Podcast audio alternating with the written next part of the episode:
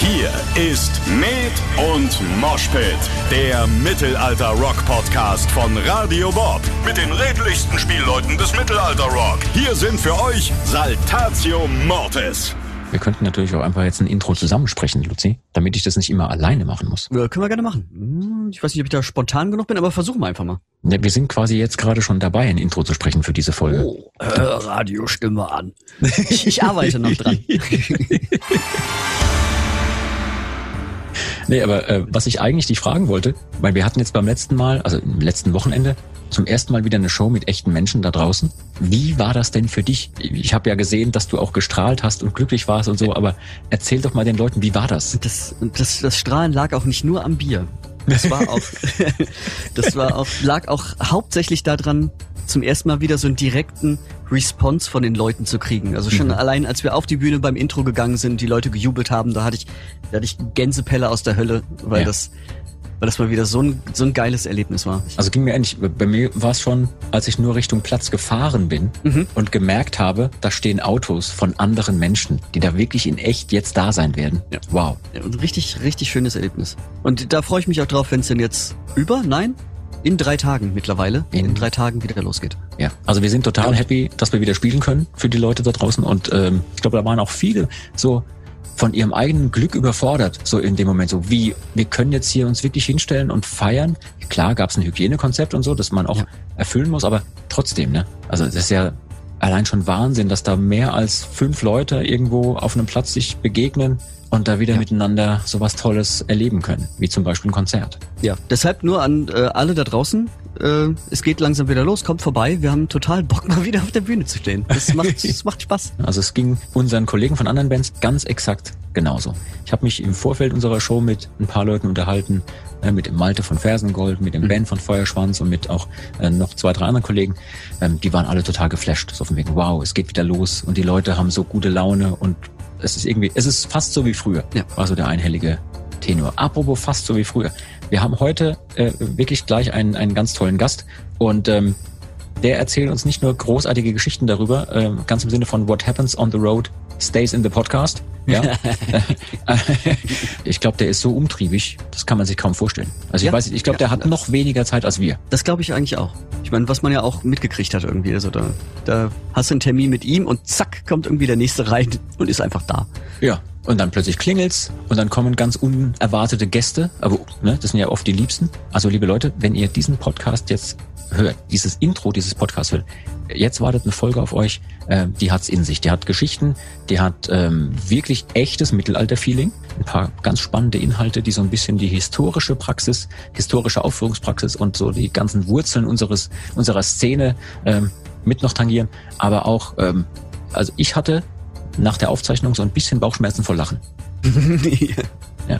Und du hattest ungefähr, ähm, ich glaube, sieben doppelte Espresso. Das bedeutet 24 normale Kaffee. Kaffee. Ja, ja. Es ist, es ist alles sehr langsam für mich gerade. Also ihr, ihr redet unglaublich langsam. Und jetzt habe ich auch schon wieder Hast du, vergessen, was ich. hast du mich gerade im Plural des Majestatis angesprochen? ja, ja, redet ja. langsam. Ihr, eurem, äh, hast du vorhin auch, damit hast du angefangen. Ja. Wo wir auch wieder da beim Thema sind, mit äh, hier die, die Sprache aus mittelalterlichen Texten in die Realwelt zu übertragen. Ja, Eure, ja. eure wohldurchlaucht Podcastigkeit. Ich sollte mir Visitenkarten machen lassen. Aber genau so. Wohldurchlaucht Podcastigkeit. Ja. ja. Geil. Ja. Warte, ich gehe Sofort. direkt online. Sofort notiert. Okay, äh, in diesem Sinne, ne, mal ein bisschen anderes Intro. Ich habe gedacht, äh, ich überrasche dich mal, dass wir Geil. das Intro jetzt quasi in echt aufnehmen und äh, nicht so wie sonst, dass ich das dann hinterher immer spreche, sondern mal so ein bisschen, wie soll ich sagen? Du sollst ja auch mal was tun für das Geld, was wir nicht Was wir kriegen. kriegen. Wieder was für die Bucketliste, so im, im Intro vom Podcast drin sein. Ja, check. Check. Ciao, So. macht's gut, ihr Deppen. Tschüss. äh, in diesem Sinne wünschen wir allen Hörerinnen und Hörern ganz, ganz viel Spaß bei der neuen Folge. Übrigens, die erste Folge jetzt in Staffel 2. Tatsächlich, wir haben es geschafft. Wir kriegen eine zweite Staffel dieses Podcasts. Radio Bob hat gesagt, naja, ihr müsst Okay. noch viel lernen. Wir Ihr geben müsst euch noch die Chance. ganz viel lernen. Hier habt ihr eine zweite Staffel. Alles klar. Nee, vielen, vielen Dank an euch da draußen. Ihr habt es möglich gemacht durch eure zahlreichen Klicks und durch eure tollen Bewertungen, dass wir eine zweite Staffel machen können. Und die beginnt ab heute mit Folge 16. Und jetzt ab dafür. Viel Spaß damit. Hallo und herzlich willkommen, liebe Leute, zu einer weiteren Folge von Med und Moshpit, eurem Mittelalter-Rock-Podcast von und mit Saltatio Mortis. Das sind in dem Fall Luzi, das äh, motivierte L. Moin, Luzi. moin, moin. und natürlich ich hier, euer Tambour. Ich weiß, man darf normalerweise nicht in der dritten Person von sich selber sprechen, aber hat sich hier so eingebürgert, machen wir trotzdem. Luzi, ich weiß nicht, ob du weißt, wer heute unser Gast ist. Hast du eine Ahnung? Ich bin maximal schlecht vorbereitet wie immer. Ich habe überhaupt keine Ahnung. Das ist sehr gut, weil ähm, heute wird's schlimm. Heute wird's wirklich schlimm, aber schlimm gut, weil ich habe heute jemanden eingeladen. Hallo, Alea. Das ist so ein, Entschuldigung. Nein, nein, so schlimm wird's nicht. Vierter Kaffee. Aber ich habe heute, ich habe heute jemanden eingeladen, ähm, der ist schlimm gut, weil das ist so ein Typ, der packt viele verschiedene Dinge an und macht die dann auch noch richtig klasse. Also ich habe ja kurz mal überlegt, ob ich den überhaupt wirklich einladen soll, weil der lässt uns alle anderen schlecht aussehen bei allem, was er tut. Erstens ist es ein super Drummer, ja, der spielt also uns alle gemeinsam an die Wand. Dann kann der auch noch Gitarre spielen, der kann Klavier spielen. Der kann produzieren, der kann Cocktails mischen, habe ich auch schon äh, mitgekriegt, also in leidvoller Erfahrung. Und ähm, dann ist es noch jemand, der sich wirklich auch in diesem ganzen Bereich, in dem wir uns bewegen, auskennt. Und ich habe gedacht, wenn uns einer weiterhelfen kann in der jetzt, du wirst es nicht glauben, zweiten Staffel dieses Podcasts, ab heute beginnt die zweite Staffel. Ja, wirklich wahr.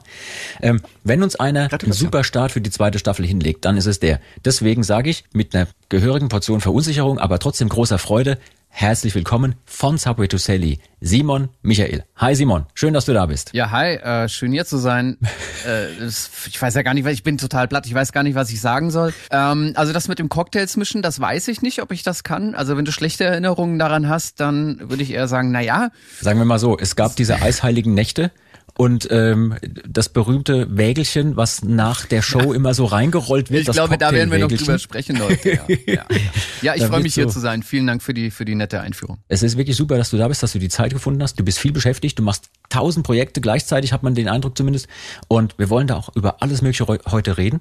Ähm, was mich jetzt aber interessiert für den Einstieg, man kennt dich als Drummer, man kennt dich als Produzent, als Musiker. Wie hat das denn damals für dich angefangen? Wo begann deine musikalische Reise für dich? Also meine erste bewusste Erinnerung ist, ähm, als ich drei Jahre alt war und im Fernsehen einen Schlagzeuger gesehen habe und äh, ähm, mich vor meinen Eltern aufgebaut habe und gesagt habe, ich werde Schlagzeuger. Das wusstest du damals mit drei. Das wusste, naja, aber so, sofern man das halt wissen kann. Also es gab seitdem für mich halt überhaupt gar nichts anderes.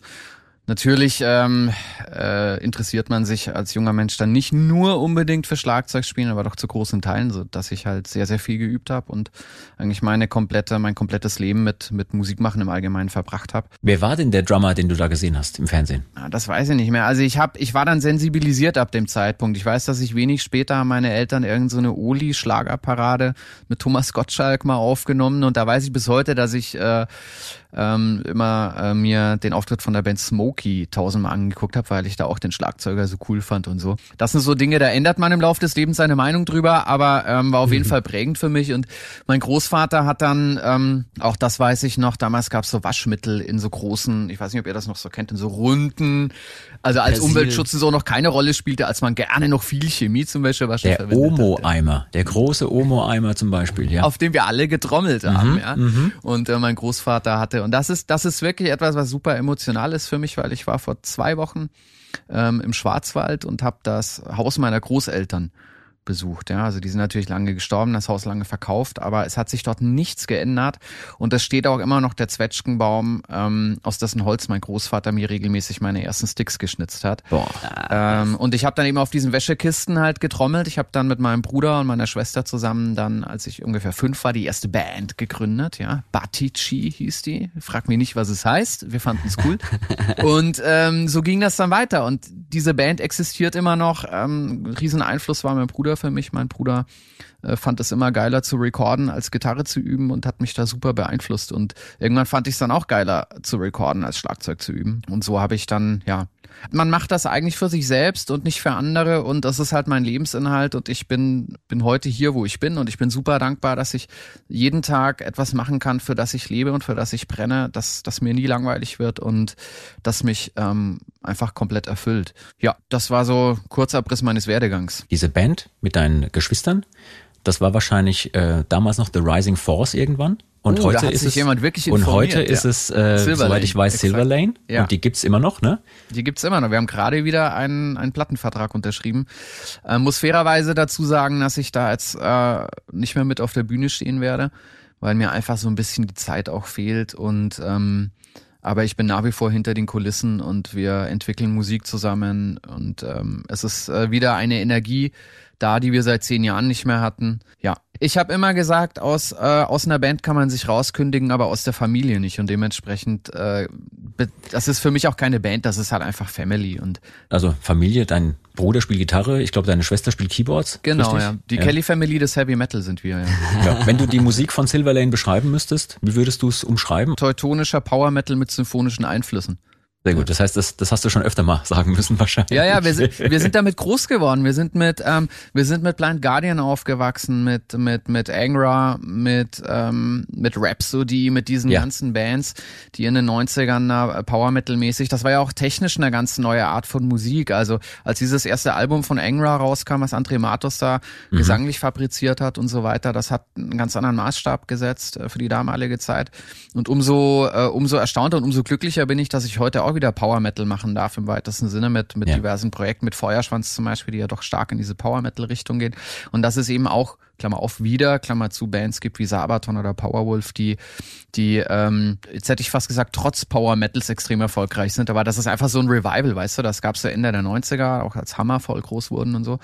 Und das gab's dann eine Zeit lang nicht und dann wurde das eine Zeit lang medial auch immer runtergespielt und das ist immer noch da und immer noch super Ja, erfolgreich. ja. Das hat man ja oft, ne, dass gerade in Bereichen, in denen, wenn sie hochkommen, auch mal belächelt wird, dass dann im Nachgang das doch eine wirklich ganz patente Szene ist, die sich auch lange hält, wo sich auch Fans, vielleicht auch weil es belächelt wurde zu Beginn, dann damit auch stark identifizieren. Es ist ja auch, ich sag mal, in unserem Bereich, auch wenn Sapi Tuselli ein bisschen einen anderen Einfluss noch haben als wir mit Saltatio, aber auch uns ging es ja oft so, dass. Ey, wir voll. belächelt Voll. werden Ja, ja. oder wurden, ja, so von, ach hier, Mittelalterrock. Ähm, Ja. Lass uns da ganz kurz noch drüber quatschen. Ich meine, du Ja. hast natürlich eine Zeit angesprochen, du würdest dich auch sehr gut mit Till verstehen, unserem Gitarristen, der nämlich auch Mhm. absolut auf diese Power-Metal-Geschichten aus den 90ern abfährt. Super. Ähm, inwiefern war das für dich auch schlagzeugerisch zu der Zeit ein großer Einfluss? Oder was hat dich am meisten fasziniert an diesem, an diesem Genre oder an diesem Instrument? Oder wo waren deine Prägungen für dich als, als Drummer, als Instrumentalist? Naja, es ist natürlich eine super, also technisch eine super anspruchsvolle Art von Musik. Also ähm, da geht's um Geschwindigkeit, da geht's um Ausdauer, äh, da geht's auch um, ja, um das, ich sag nur, ähm, ein paar Jahre später kam dann eine Band, äh, die hieß, ah, fällt mir jetzt nicht ein, Herman Lee, japanischer Gitarrist. Dragon Force. Danke, danke, danke, Dragon Force, ja. Die dann auch so krass die Messlatte nochmal ein Stück weiter nach oben. Das ist so ein bisschen wie so ein Sport, ne? Also so die Jagd nach Rekorden und das hat mich natürlich tech- technisch super beeindruckt. Ich fand natürlich auch optisch die, diese, ähm, diese großen Schlagzeugburgen und so, ich meine, schau dir mein Schlagzeug an, ja.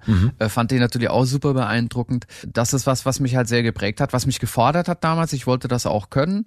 Und ähm, ja, so kam dann halt eins zum anderen. Ich finde, das ist eine Art von Musik, die, also grundsätzlich äh, mit dem mit dem Mittelalterrock, das da sollten wir nochmal gleich drüber sprechen. Das ist nämlich viel interessanter, weil ähm, da ist ja auch der mediale Erfolg entsprechender Bands ähm, verglichen mit dem realen und auch äh, das böse Wort kommerziellen Erfolg. Ja, es steht ja in keinem Verhältnis. Ich, äh, Das da gibt es super Beispiele, insbesondere Subway to Sally und Saltatio Morte sind wahrscheinlich die besten Beispiele dafür, Ja. dass das auch äh, medial eine Zeit lang gar nicht so wahrgenommen wurde.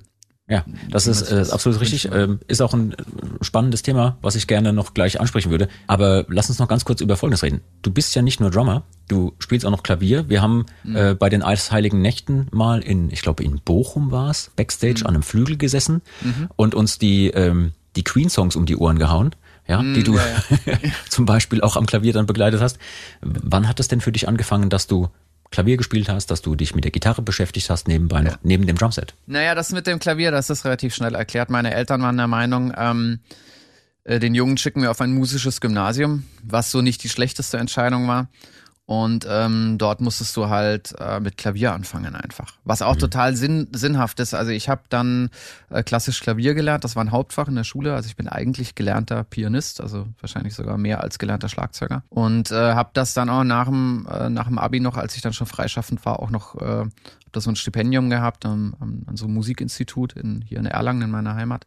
Und habe dann auch noch weiter Klavierunterricht gehabt tatsächlich, solange ja. bis es tourneemäßig gar nicht mehr in den Plan gepasst hat. Und das ist übrigens genau das, was ja. ich meinte, Luzi, ne? Merkst du? Merkst du? Ja? Der lässt uns alle schlecht aussehen. Ja, alle ja, miteinander. ich habe mir jetzt auch wieder ein Klavier gekauft. Ich hatte zehn Jahre kein Klavier. Ich habe mir vor fünf Jahren wieder eins gekauft. Mhm sind wir wieder am Anfang. Man macht das für sich selber und weil es einem was gibt und Klavier lernen ist. Gerade als Schlagzeuger, ich finde es als Schlagzeuger ist erstmal Pflicht, dass man auch ein Melodieinstrument spielen kann. Weil sonst kann man sich musikalisch mit den Bandkollegen nicht austauschen, weil man so ein bisschen eine andere Sprache spricht. Und ähm, ein, ein Melodieinstrument zu lernen hat auch mein Schlagzeugspiel nachhaltig verbessert und beeinflusst. Ja. Und das mit dem Gitarre spielen, das ist auch relativ schnell erklärt. Ich war es irgendwann leid, äh, wenn ich einen Song geschrieben habe oder anders, wenn man für andere Instrumente arrangiert, sollte man sich ja auch technisch mit diesen Instrumenten ein bisschen auskennen und wissen, was möglich ist und was nicht. Und was ich an der Gitarre immer ganz toll fand beim Klavier, hast du immer sofort die, die optische Rückmeldung, auf welcher Taste bist du gerade, auf welchem Ton. Und das Hirn schiebt dann immer sofort, wenn du klassisch ausgebildet bist, zusammen, das ist okay oder das ist nicht okay. Mhm. Und die Gitarre, die engt mich da nicht ein. Das habe ich relativ schnell festgestellt, weil da sehen erstmal alle Bünde gleich aus und du hast nicht sofort die optische. Und ich eh als nicht gelernter Gitarrist, ich weiß eh überhaupt gar nicht, was ich da tue. Ja. Und ähm, wenn ich da irgendwelche Finger verschiebe und halt das Gefühl habe, das klingt geil, dann klingt das auch erstmal geil. Und dann, dann ist auch völlig egal, ob das richtig ist nach irgendwelchen Maßstäben. Genau, genau, genau, genau, absolut.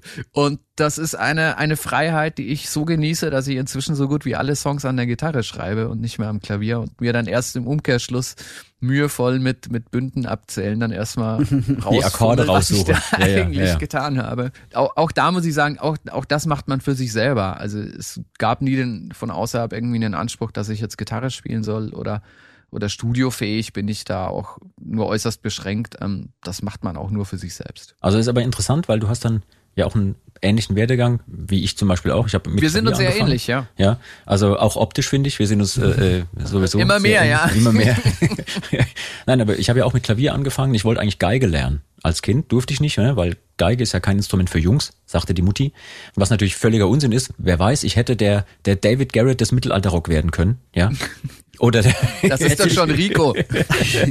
genau, stimmt. Geht ja nicht mehr. Ich wollte gerade sagen, ähm, der hätte sich mit dem Tobi prügeln müssen, aber ja. Der, ja, hätte ich mich ah, mit dem Tobi von den Fiddlers. Garrett, ja. ja, genau. Ähm, Liebe Grüße an die Fiddlers äh, übrigens. Nee, aber ähnlicher Werdegang, das heißt auch mit ganz anderen Instrumenten angefangen, aber bei mir war es tatsächlich so, als ich mit äh, zwölf das Schlagzeug für mich entdeckt hatte. Und für mich war damals zum Beispiel in, in einer gewissen Zeit auch dieses Super Drumming, was es mit Pete York im Fernsehen gab. Ich weiß nicht, ob ja. du das noch kennst. Ja, klar. Im öffentlich-rechtlichen Fernsehen hatte ein Drummer eine vollständige, ich glaube, eine Stunde Zeit, um über Musik und Schlagzeug zu reden.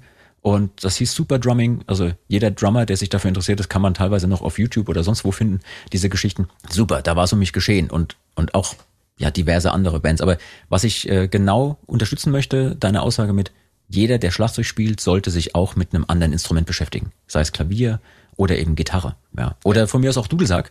Hauptsache, man hat ein anderes Instrument, aber man muss ja sein Leben auch nicht gleich ganz wegwerfen. Ich, ich wollte gerade sagen, Moment.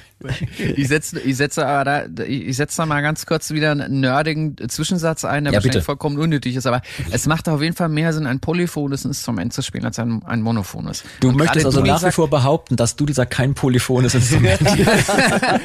es kommt doch schlimmer. Es ist nicht mal, nicht mal ein chromatisches Instrument. Ja. Also, oh ja. Ähm, es ist ein schönes Instrument, aber es ist vielleicht, wenn man, wenn man, äh, wenn man insgesamt einfach einen Überblick haben möchte und sich als, als Schlagzeuger also verbessern möchte, sollte man eigentlich Klavier lernen und nicht, also ein Melodieinstrument an sich ist schön, aber Klavier ist dann besser. Ja, gehe ich absolut mit. Ähm, zu dem Satz von wegen nicht mal chromatisch. In einer meiner ersten Proben mit Saltatio Mortis gab es folgende Situation, weil ich habe ja damals auch schon angefangen zu komponieren für die für die Combo. Die waren von vornherein ja super offen für alles, haben mich da willkommen geheißen und so.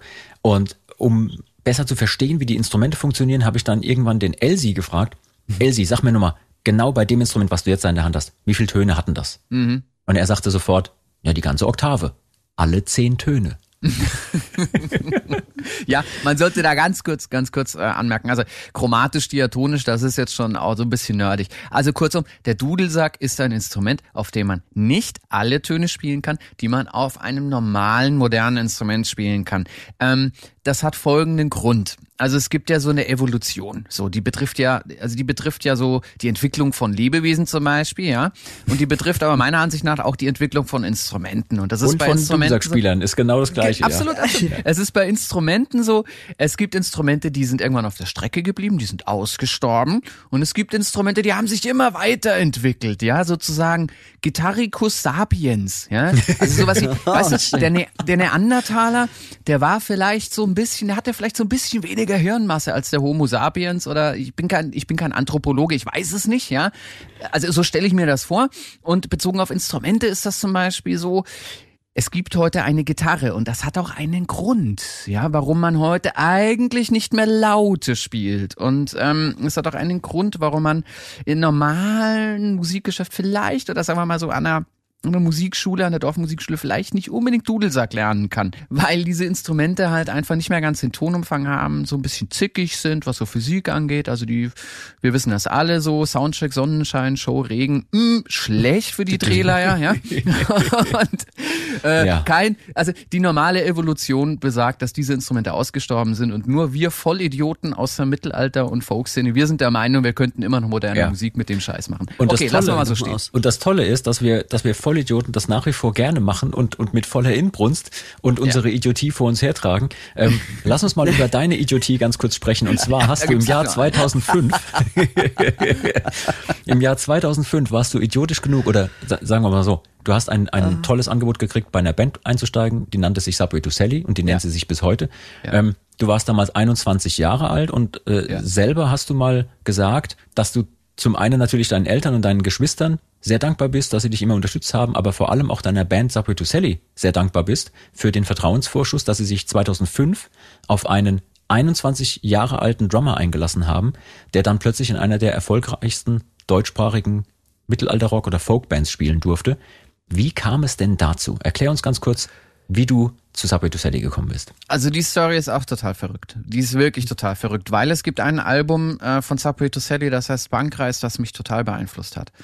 Ich war da 17 und wir sind immer montags in so eine Kneipe gegangen, da war Heavy Metal Abend und der Mensch, der dort hinterm Tresen stand und den CD-Spieler bedient hat, der spielte konsequent jeden Montag den Song Liebeszauber von Subway to Sally. Und ich fand Subway to Sally immer kacke. Ich dachte mir so, oh, irgendwie ist es so, keine Ahnung, so Dudelsack. Und, und den, den Sänger fand ich damals auch so ein bisschen seltsam. Und deswegen war das so ein, eine, eine Freundin von mir war ein riesen Subway to Sally Fan und die hat mir irgendwann morgens auf dem Schulhof erzählt, sie geht heute Abend in den Hirsch nach Nürnberg zu Subway to Sally. Und ich meinte zu ihr, aber zu so einer Scheißband gehst du. Wahnsinn. Und ähm, diesen Song fand ich total gut. Und ich habe irgendwann mal gefragt, von wem ist denn der Song? Und dann hieß es, ja, das ist Subway to Sally. Und ich so, what? Und ich habe mir dann die, ähm, die CD äh, ausgeliehen und habe sie mir auf äh, Kassette überspielt. Und die lief seitdem rauf und runter. Also als ich dann Führerschein hatte, lief die, ich weiß nicht, ich glaube ein Jahr lang lief die ohne Unterbrechung immer wieder auf Repeat in meinem Auto. Und ich habe dann auch die Sachen nachgespielt. Also das waren ja so eine so eine äh, Bassdrum Rolls, so Fünfer in der Kick und auch so verschobene Taktarten. Das klingt ja bei Subway immer super einfach. Dabei ist es irgendwie sieben Viertel über vier und so ein Zeug. Und äh, habe das dann alles nachgetrommelt. Und das hat mein Drumming auch halt total beeinflusst. So im Grunde genommen sind Subway to Sally war, war David Page der Ziehvater seines eigenen Schlagzeugernachfolgers, ja. Und ähm, ich habe dann äh, so, ein, äh, so eine Art Talentförderung. So, ich wurde dann von der Firma Meinl, ähm, das ist ein großer Beckenhersteller aus Deutschland, irgendwann mal unterstützt und und der der dort die Artists versorgt, der hat dann irgendwann mal eine Mail weitergeleitet, dass ähm, Subway to Sally einen Schlagzeuger suchen. Und ich dachte mir, ich könnte ja mal bei einer großen Band vorspielen. Einfach nur wegen der Erfahrung. Einfach nur eine Audition dort machen. Ja. Und so habe ich dann ähm, erstmal dort, äh, habe dann eine Telefonnummer geschickt bekommen, habe dort angerufen. Ich war super aufgeregt. Jetzt hieß der Typ, den ich anrufen sollte, auch noch Sie, äh, Michael Simon. Super. Und ich musste dann erstmal anrufen und sagen, ja, pass auf, ähm, nicht lachen, hier ist Simon Michael.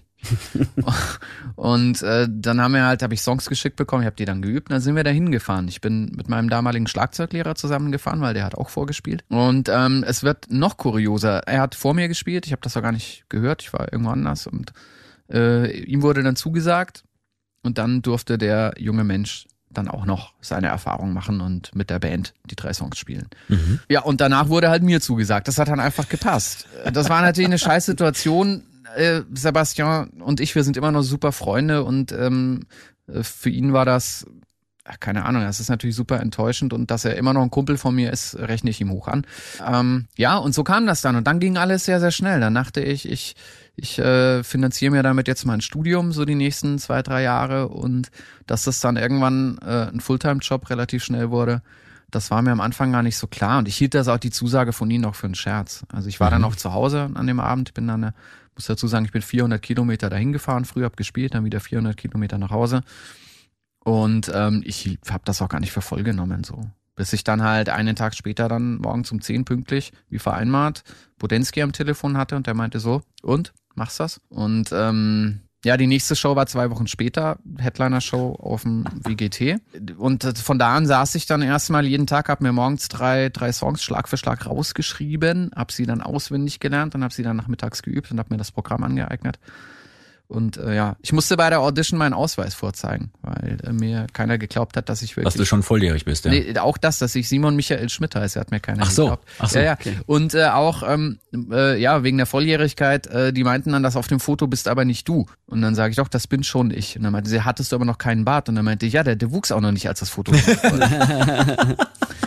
Ja, und so kam eins zum anderen. Es gibt, es gibt wirklich, äh, also sorry für das lange Referat gerade, aber Nein, es. Gibt, es gibt echt äh, Geschichten, die das Leben so einem irgendwie vorschreibt. Und das war wohl Bestimmung und dass dann das alles auch so kam, auch dass mich die Kollegen so gefordert und gefördert haben, was eben auch Musikproduktion angeht und, und ähm, mir da immer vertraut haben und mich da auch mal in die Scheiße haben greifen lassen. Also ich habe auch mal einen Mix gemacht, den dann jemand anders dann noch wirklich gemischt hat danach, ja. Mhm. So, weil er einfach scheiße war, weil man als junger Mensch halt einfach dazulernen muss. Und ja, klar. das rechne ich ihnen hoch an und das hätte auch für meine Kollegen total nach hinten losgehen. Also es konnte auch, ich hatte damals schon wirklich eine Menge Shows auf dem Buckel, ich habe vom Musikmachen gelebt, aber ähm, die Anspannung, irgendwie die zweite Show bei Rock im Park auf der Hauptbühne zu spielen, ich möchte nicht sagen, also ich war in dem Film, ich habe ich hab einfach funktioniert, ja. Mhm. Ähm, es hätte auch sein können, dass ich einfach da abklappe. Genau, mhm. hätte ja sein können. Oder ne? dass, also, dass, dass, dass, dass meine Nerven nicht mitmachen oder so. Und dass man sich dann da halt als gestandene Rockband, die alle äh, Anfang 40 sind, auf jemanden ähm, einlässt, der halt äh, zwei Tage vor der Edition seinen 21. Geburtstag gefeiert hat. Das muss man meinen Kollegen sehr hoch anrechnen. Und ähm, ja, es ist eine Win-Win-Situation, jetzt wenn man das 16 Jahre später mal reflektiert. Und ich bin super dankbar dafür. Ja, das Tolle natürlich ist ja auch da, klar, die hatten mit dir dann einen Drummer, du warst, ich sag mal, technisch und durch deine Musik, die du gehört hast bis zu dem Zeitpunkt, warst du perfekt vorbereitet auf genau sowas. Aber du warst natürlich auch jung genug, um danach massiv wachsen zu können und auch in dieses Projekt reinwachsen zu können, um alles zu erfüllen, was die Band braucht. Ja, du hast zum einen als Drummer funktioniert, du hast aber jetzt über die Jahre natürlich auch ganz viele weitere Rollen eingenommen. Ne? Wir hatten es gerade kurz von der Produktion und so. Ähm, ganz kurz noch, ich finde es total skurril und seltsam, dass to Sally nach wie vor in der Mittelalter-Rock-Szene verortet wird. Also ich finde das super, aber die Band ist viel mehr als das. So, ja. kannst du mir erklären, was die Problematik ist mit unserer, ich sag mal, unserer Szene, weil wir haben natürlich Bands, die sind eigentlich astreine Folkbands im Portfolio, ja. die auf den gleichen Festivals spielen wie wir alle auch. Ähm, dann hat man Bands, die sind astreine Mittelalterbands, haben auch nie was anderes gemacht, auch sehr traditionell. Dann hast du Bands jetzt wie zum Beispiel Saltatio, die mit Elektronik und Mittelalter angefangen haben, um dann ein bisschen mehr Rock reinzukriegen, die nach wie vor aber trotzdem da absolut verortet werden. Und Subway to Sally, die aus dem Folk-Bereich kommen und vielleicht nur, weil auch mal eine Sackpfeife gespielt wurde, dann plötzlich im Mittelalterrock gelandet sind. Ganz so, als wäre diese Mittelalterrock-Szene ein Schmelztiegel für alle Bands, die man nicht so eins zu eins zuordnen kann in irgendeine andere Musikszene? Oder wie könnte man das erklären? Wie ja. du vorhin sagtest, das hat ja auch keinen, ähm, ist ja kein Vergleich zu dem, was da wirklich passiert. Ne? Wenn dann Leute sagen, ja, Mittelalterrock, hm, ist aber doch komisch, das hören doch kaum Leute und dann sagst du ja, geh mal auf so ein Festival, geh mal auf dieses mhm. oder jenes Festival. Die Leute fallen hinten rüber, wenn der nächste Platz eins in den Charts passiert ist, das nächste Top Ten Album die eine goldene Schallplatte oder oder oder. Was hat's mit unserer Szene auf sich, dass wir da draußen, sage ich mal, in der normalen Welt immer noch dieses Stiefkind irgendwo sind. Oh, da sind jetzt, da hast du jetzt aber ähm, ganz Volle Breitseite. Ich habe dir so viele Fragen viele hingeklatscht. Also muss man, muss man, fangen wir mal von vorne an. Ja. Also Subway to Sally ist eine, eine Band mit ethnologischen Einflüssen. Und ähm, das ist mir auch vollkommen egal, ob das äh, Folklore ist aus äh, Mitteleuropa, aus Südamerika oder sonst irgendwas. Das ist mir vollkommen egal. Wenn ich ein Instrument ungewöhnlich aber geil finde, dann möchte ich damit Musik machen. Äh, Subway Sally ist eine Band, die sich nie Konventionen unterworfen hat. Ja, wir haben dadurch viele Fans gewonnen, wir haben aber auch immer wieder Fans verloren dadurch, weil es einfach immer wieder st- starke musikalische Einschnitte gab und die Band auf, ich sag's mal vorsichtig, auf angenehme Art und Weise unberechenbar war. Auf der anderen Seite hat die Band auch immer wieder Trends gesetzt. Ja. Also es gibt einfach Einflüsse, wie jetzt äh, ähm, auf Mitgift beispielsweise, was für mich musikalisch meiner Ansicht nach ein wichtiges Subway to Sally Album ist, die ich heute bei ganz vielen anderen Bands in der Szene höre. Da gibt es super viele Einflüsse, die die Subway to Sally mit, äh, mit Mitgift damals zum Beispiel angestoßen hat. Und ähm, Subway to Sally ist auch eine der ersten Bands, die damit angefangen haben. Mhm. Also mit Folkmusik, äh, mit Metal zu mischen oder mit harter Rockmusik. Auch eine der ersten Bands, die wirklich konsequent Deutsch gesungen hat. Das ist ja heute, das, das, das wissen ja junge Menschen heute gar nicht. Es gab eine Zeit in Deutschland, besonders in den 90ern, da wurde keine deutsche Musik auf dem Radio gespielt. Ja. Das gab es nicht. Ne? Und dass man jetzt, dass jetzt deutsche Musik super vogue ist, was ich toll finde, ähm, und, und dass man, dass man auch cool ist, wenn man gute deutsche Lyrics schreibt und, und dass äh, das Radio voll ist von deutscher Musik. Das ist eine Entwicklung der letzten 10, vielleicht 15 Jahre. Als Subway to Sally angefangen hat, Deutsch zu singen, war das nicht cool. Und deswegen war es auch was Besonderes. Und ja, ich glaube, dass, und äh, um jetzt auf die Szene im Ganzen zu sprechen zu kommen, ich glaube, dass diese Szene ein wunderbarer Schmelztiegel ist und diese Szene auch nur deswegen so groß wachsen konnte, weil es eben so eine große Bandbreite gibt. Es gibt eine, es gibt Festivals, das spielt, das spielt die Band Faun und danach spielt die Band Elovaiti. Und die sind für mich musikalisch Lichtjahre voneinander entfernt. Und sie vereinen trotzdem ganz viele Elemente. Und so ist es eben auch mit dem Publikum. Also da findest du Leute, die vielleicht eher im Black Metal zu Hause sind, aber halt Elovaiti halt super geil finden. Und äh, ja, unglücklicherweise ist halt bei Elovaiti auch ein starker Folk-Touch dabei. Ne? Der halt bei Fauna auch ist. Dafür sind Fauna halt so weit vom Black Metal entfernt wie mein Arsch vom Mond. Und trotzdem spielen sie direkt hintereinander auf diesem Festival. Das ist auch einer der Gründe, warum diese Szene überhaupt so groß werden konnte. Ja. Ich musste auch gerade, äh, sorry, dass ich unterbreche, aber ich musste auch zum Beispiel an äh, Coppelius denken. Die ja auch, Mhm. also weder so richtig Rockmusik sind, noch irgendwelche Mittelalter-Einflüsse haben, sondern einfach so, so Kammermusik machen und aber trotzdem auch auf äh, Mittelalter-Festivals dabei sind. Ja, die eigentlich viel mehr im Steampunk unterwegs sind. Das ist ein sehr gutes Beispiel. Aber auch sie vereint zum Beispiel mit dieser ganzen Szene, äh, dass sie auch äh, äh, textlich versuchen, sich eher, äh, wie soll ich sagen, eher antiquiert auszudrücken. Das ist ja auch was, was uns alle vereint. Wir versuchen ja irgendwelche, irgendwelche Wörter auszugraben, die es, das ist sogar bei mir so, dass sich das aufs echte Leben umschlägt und das ist total albern. Weil ich zum Beispiel vor ein paar Jahren begonnen habe, das Wort dennoch zu verwenden. Das benutzt keiner und das ist eigentlich super peinlich. Oder ich habe auch mal im, im Restaurant mal gesagt, haben Sie den Verzehr meiner Frau auch berechnet? Und dann wirst du total blöd angeschaut. Ne? Das Oder Erik ist, verwendet das Wort Oheim, Oheim. Ver- Erik verwendet das Wort mithin sehr oft, ja. das, das das ist hab ich, Das ist Das der ist bei musikalische Stempel, bei unserem der Falk. überträgt sich nee, das, Wie bei, das ist wie mir bei neulich unserem auch, Falk. Ja. Ja, nee, das ist mir aber auch passiert. Das war mir, als, als es mir beim Telefonat aufgefallen ist, ultra peinlich, weil ich habe ähm, ich habe für einen Videodreh halt ähm, beim Ordnungsamt angerufen irgendwie und, und da ist mir sowas auch passiert. Äh, so, ja, ich äh, gehöre zu einer Band, äh, Saltatio Mortis genannt. Dachte so, oh, Ja, ja, ja, ja, ja. Hört, hört. Trotz Blitz hätten Sie vielleicht einen Termin für mich. So, das war mir im Nachhinein ultra peinlich, aber bin ich froh, dass es dann nicht nur mir so geht. Ich habe ich habe vor einiger Zeit äh, äh, versucht, das Wort Fräulein wieder zu etablieren, besonders im Restaurant bei Bedienungen. und So. Es wurde mir dann als sexistisch ausgelegt. Ich habe ganz schnell wieder damit aufgehört. Aber ja, man, also äh, es funktioniert ja im echten Leben auch eben mit antiquierten, ähm, antiquierter Sprache irgendwie Leute zur Verwunderung zu bringen. Und das ist in der Musik genauso. Und da ist die ganze Szene ein gutes Beispiel. Und das ist auch der Grund, warum Coppelius in diese Szene gehört und auch in dieser Szene irgendwie zu Hause ist. Ich glaube, das ist auch ein ganz wichtiger Punkt, weil wenn ich mal so zurückblicke, wenn wir zum Beispiel jetzt Songs gemacht haben, die, was weiß ich, musikalisch eigentlich astrein moderne Mucke waren und dann aber einen Sagentext drauf gemacht haben, ist das ein Song, der funktioniert wunderbar in der Szene. Ja, Wenn wir ja, ja.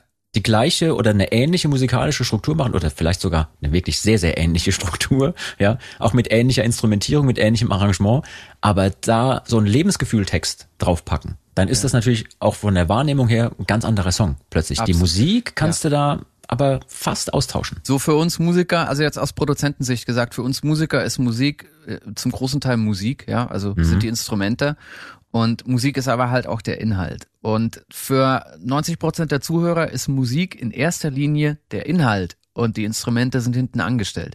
Also genau umgekehrt. Das verliert man oft aus den Augen. Und das, was du ansprichst, ist auch ein guter Punkt. Es geht eben dann auch um die Inhalte, über die Bands halt singen. Ja.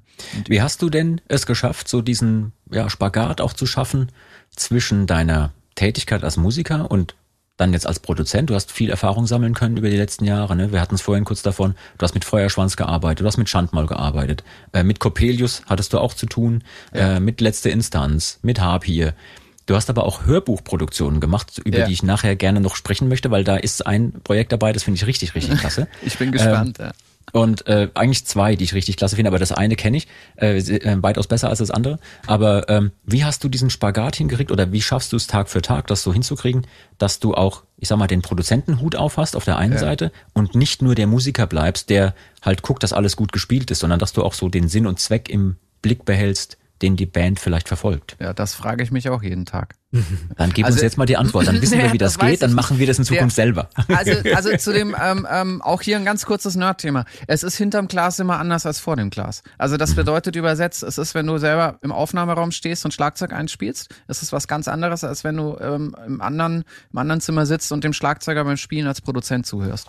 Und das ist ein Spagat, den ich bis heute nur so schaffe, dass ich etwas eintrommel, zum Beispiel, wenn ich es selber produziere und das am nächsten Tag dann höre, weil am nächsten Tag bin ich der Produzent und am Tag, wo ich es einspiele, bin ich der Musiker. Mhm. Ja, so zieht sich das durch das ganze Leben bei mir. Es, also ich schaffe das vor allen Dingen in erster Linie durch eiserne Disziplin und das wisst ihr alle, äh, weil Satatio Mortis ist ja auch eine Band, die, die ähm, omnipräsent ist, sie, äh, gerade im Umgang mit, äh, mit neuen Medien für ganz, ganz viele Kollegen, ganz viele äh, meiner Bands, die ich betreue, auch eine große Vorbildfunktion hat. Und ihr schafft das auch nur durch eiserne Disziplin. Also die mehr vom Künstler, der jeden Tag ausschläft und der in den Tag hineinlebt, ja, die gibt's bestimmt noch, die Art von Künstlern. Und ähm, ich finde das auch toll, dass es sowas noch gibt. Das muss es auch geben. Aber da bin ich nicht der Typ dazu, da seid ihr nicht die Typen dazu. Und äh, wir schaffen, also ich schaffe das nur durch eiserne Disziplin. Und ich brauche das aber auch für mich. Also ich brauche ein bisschen Struktur. Ähm, das brauche ich zum Beispiel auch, um, so doof das klingt, aber auch um sozial nicht isoliert zu sein. Also ich brauche auch irgendwie einen festen Tagesablauf, brauche ich auch für meine Familie und ja, das ist mir ganz wichtig. Und wenn man sich daran hält, dann ähm, dann ist es erstaunlich, wie viel man eigentlich an so einem Tag oder in so einer Woche schaffen kann. Das stimmt wohl. Wie hast du denn dein Handwerkszeug gelernt, dass du eben nicht nur als Drummer funktionieren kannst, als Musiker funktionieren kannst, mhm. sondern dass du irgendwann auch wusstest, wie das funktioniert mit einer Aufnahme, mit den Gerätschaften, die dafür äh, nötig sind, mit Mikrofonierung. Ja. Ja. Wie hast du dieses ganze Handwerkszeug für dich im Check gehabt? Ähm, nicht durch YouTube-Tutorials und nicht durch Internet-Tutorials, weil da fehlt das direkte Feedback. Das direkte Feedback heißt, ich kann zu dem Typen auf YouTube nicht sagen, aber was passiert denn, wenn ich zum Beispiel den Regler drehe? Zeig mal. Mhm. Mhm. Sondern ähm, einfach vor allen Dingen durch Trial and Error und durch etwas, was unbezahlbar ist, nämlich dass ich noch als Musiker in großen Studios mit großen Produzenten arbeiten durfte. Und das ist so, wenn ich heute mit anderen Produzenten zusammenarbeite oder in anderen Studios arbeite, dann äh, sauge ich das auf, ja, weil beim Musikmachen ist es, das ist nicht so wie beim Hausbauen oder bei Statik. Die Statik sagt, du brauchst vier Stützen, die tragen Last XY und dann steht das Haus sicher. Ja, wenn du eine Stütze weglässt, dann steht es nicht so sicher. Das ist beim Musikproduzieren nicht so. Das kann sein, dass eine Platte geil klingt oder ein Song geil funktioniert, der vollkommen anders aufgebaut ist als Song XY, der aber auch geil ist und auch anders funktioniert. Und das macht das Feld halt auch so individuell und auch so spannend, ja. Das ist also ich sage auch nicht, dass ich die Weisheit da mit Löffeln gefressen habe, ja. Also es gibt mit Sicherheit Leute, die vieles ganz anders machen als ich, auch vielleicht auch viel besser und die halt zum geilen Ergebnis kommen und das, was ich mache, auch gar nicht so gut finden und umgekehrt.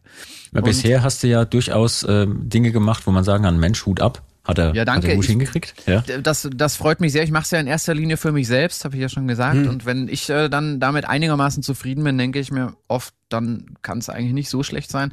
Aber man, äh, ja, es ist einfach viel Trial and Error, es ist viel Probieren. Und wenn da, wenn junge Menschen gerade zuhören, die vielleicht auch Musik machen und so, dann sei ihnen mit auf den Weg gegeben, dass es, dass sie immer mal auch die extremen Sachen ausprobieren sollten. Das heißt, man sollte, wenn man ein neues Gerät hat oder ein, ein neues Plugin, ein Plugin ist ein ein Gerät, das auf einem Computer simuliert wird, ja, sollte man alle Regler auch mal auf Anschlag drehen und dann mal gucken, was passiert. Mal gucken, was das macht. Genau, ja, genau. keine Angst davor haben, man macht ja nichts kaputt. Also ich habe noch nicht davon gehört, dass, äh, dass ein Mensch gestorben ist, weil ein Kompressor oder ein Verzerrer auf Vollgas gefahren wurde. Also wäre mir jetzt neu, ja, vielleicht durch einen Stromschlag oder was, ich weiß es nicht, aber, aber ähm, da, da stirbt ja niemand, man wird nicht krank davon, es passiert nichts.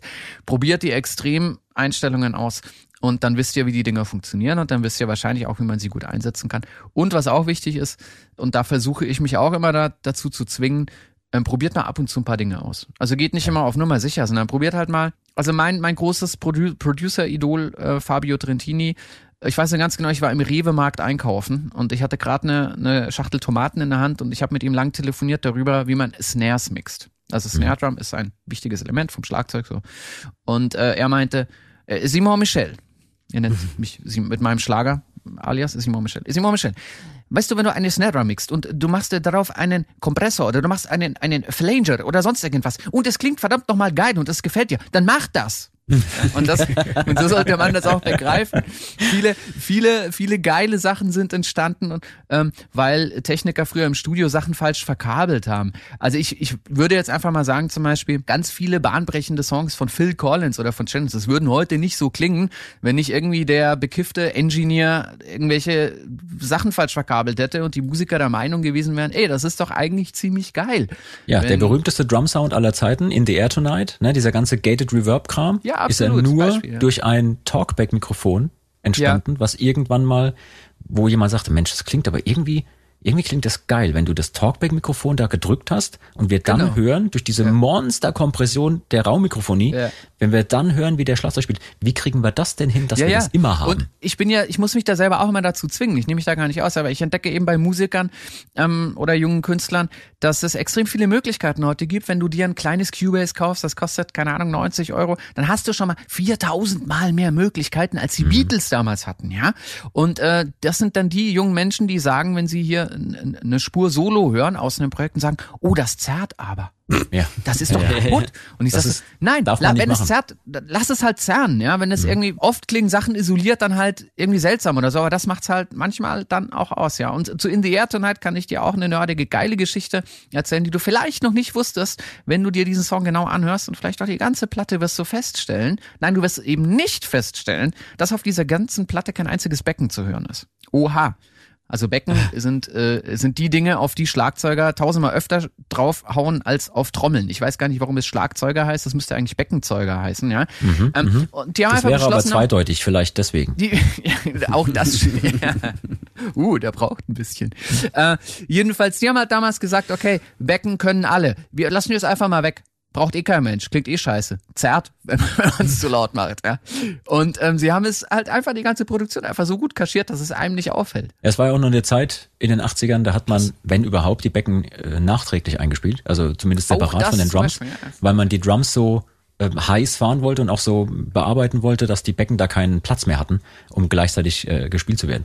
Ähm, ja, es, es gibt ähm, es gibt aber eine ähnliche Entwicklung im modernen Metal aktuell und die heißt, wir spielen die Füße nicht mit.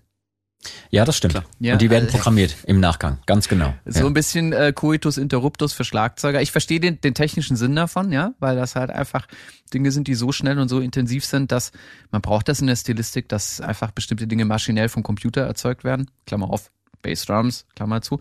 Mhm. Und dementsprechend gibt es wirklich Trommler, die das auch können. Also ich könnte das nicht, aber ich habe selber schon mit Trommlern gearbeitet, die das so machen und ja. Aber du hast recht. Ja, also das hat natürlich aber auch den Effekt oder ich war, ja, den Hintergrund, dass viele die aktuelle Entwicklung nicht mehr von ihrer Motorik her mitmachen konnten. Und dann hast du manchmal Drummer im Studio sitzen, die wirklich an ihrer, nee, über ihrer Leistungsgrenze spielen müssten und es selbst dann nicht gut genug wäre. Und dann sagt man, ja. naja, dann lass die Füße halt weg und wir programmieren den Kram hinterher. Ja, genau. Genau. Und das ist natürlich eine musikalische Entwicklung. Die Leute wollen das hören und noch höher, schneller, weiter, ja. noch krassere Bassdrum-Figuren und so. Ähm, ja. Selbst Thomas Hake bei Meshuggah sagt ganz klar oder sagte damals, ich programmiere den Kram, dann übe ich ein Jahr lang und dann kann ich es vielleicht für live irgendwie reproduzieren. Ja, ja, das ist natürlich hier mit, mit Tech Metal und, und Mathcore und wie sich das alles nennt. Das ist natürlich nochmal eine ganz andere Entwicklung. Das hat doch seinen Sinn und das ist auch okay. Das ist auch stilistisch vollkommen okay, dass die Drums programmiert sind. Ja. Da haben wir ja bei uns noch einigermaßen ähm, Glück, weil Gott sei Dank geht's in unserer Szene nach wie vor um gute Songs. Ja. ja? Ja. Und ähm, was macht denn für dich einen guten Song aus? Da sind wir wieder beim Thema Statik. Das kann man so pauschal nicht sagen. Also es gibt Songs, ich habe jetzt zum Beispiel einen Song entdeckt, ähm, der heißt We the Drowned von Lisa Hannigan, den ich das ganze Wochenende in Dauerschleife gehört habe. Da gibt's so eine Live-Version und ich bin, ich habe das gehört und ich war, das hatte ich wirklich lange nicht mehr. Ich war, wow, das war wie so ein. So geflasht. Ja, Ja. wie Ja. wenn man, äh, wie wenn du in den, in den, in den äh, Anfang der 80er vielleicht oder war es Ende der 70er Stairway to Heaven auf Langspielplatte zum ersten Mal hörst und auflegst. So. Und dann, wenn der Song fertig ist, denkst, was war das denn gerade? Mhm. Und dieser Song hat kein, also äh, back to Lisa Hannigan, dieser Song hat zum Beispiel kein Refrain, keine echte Strophe. Der hat kein gängiges Popschema. Der ist viel zu lang, ja, und, und viel zu langsam. Und die Live-Version ist noch langsamer als die Studio-Version. Und der flasht mich trotzdem. Es ist super schwer zu beantworten.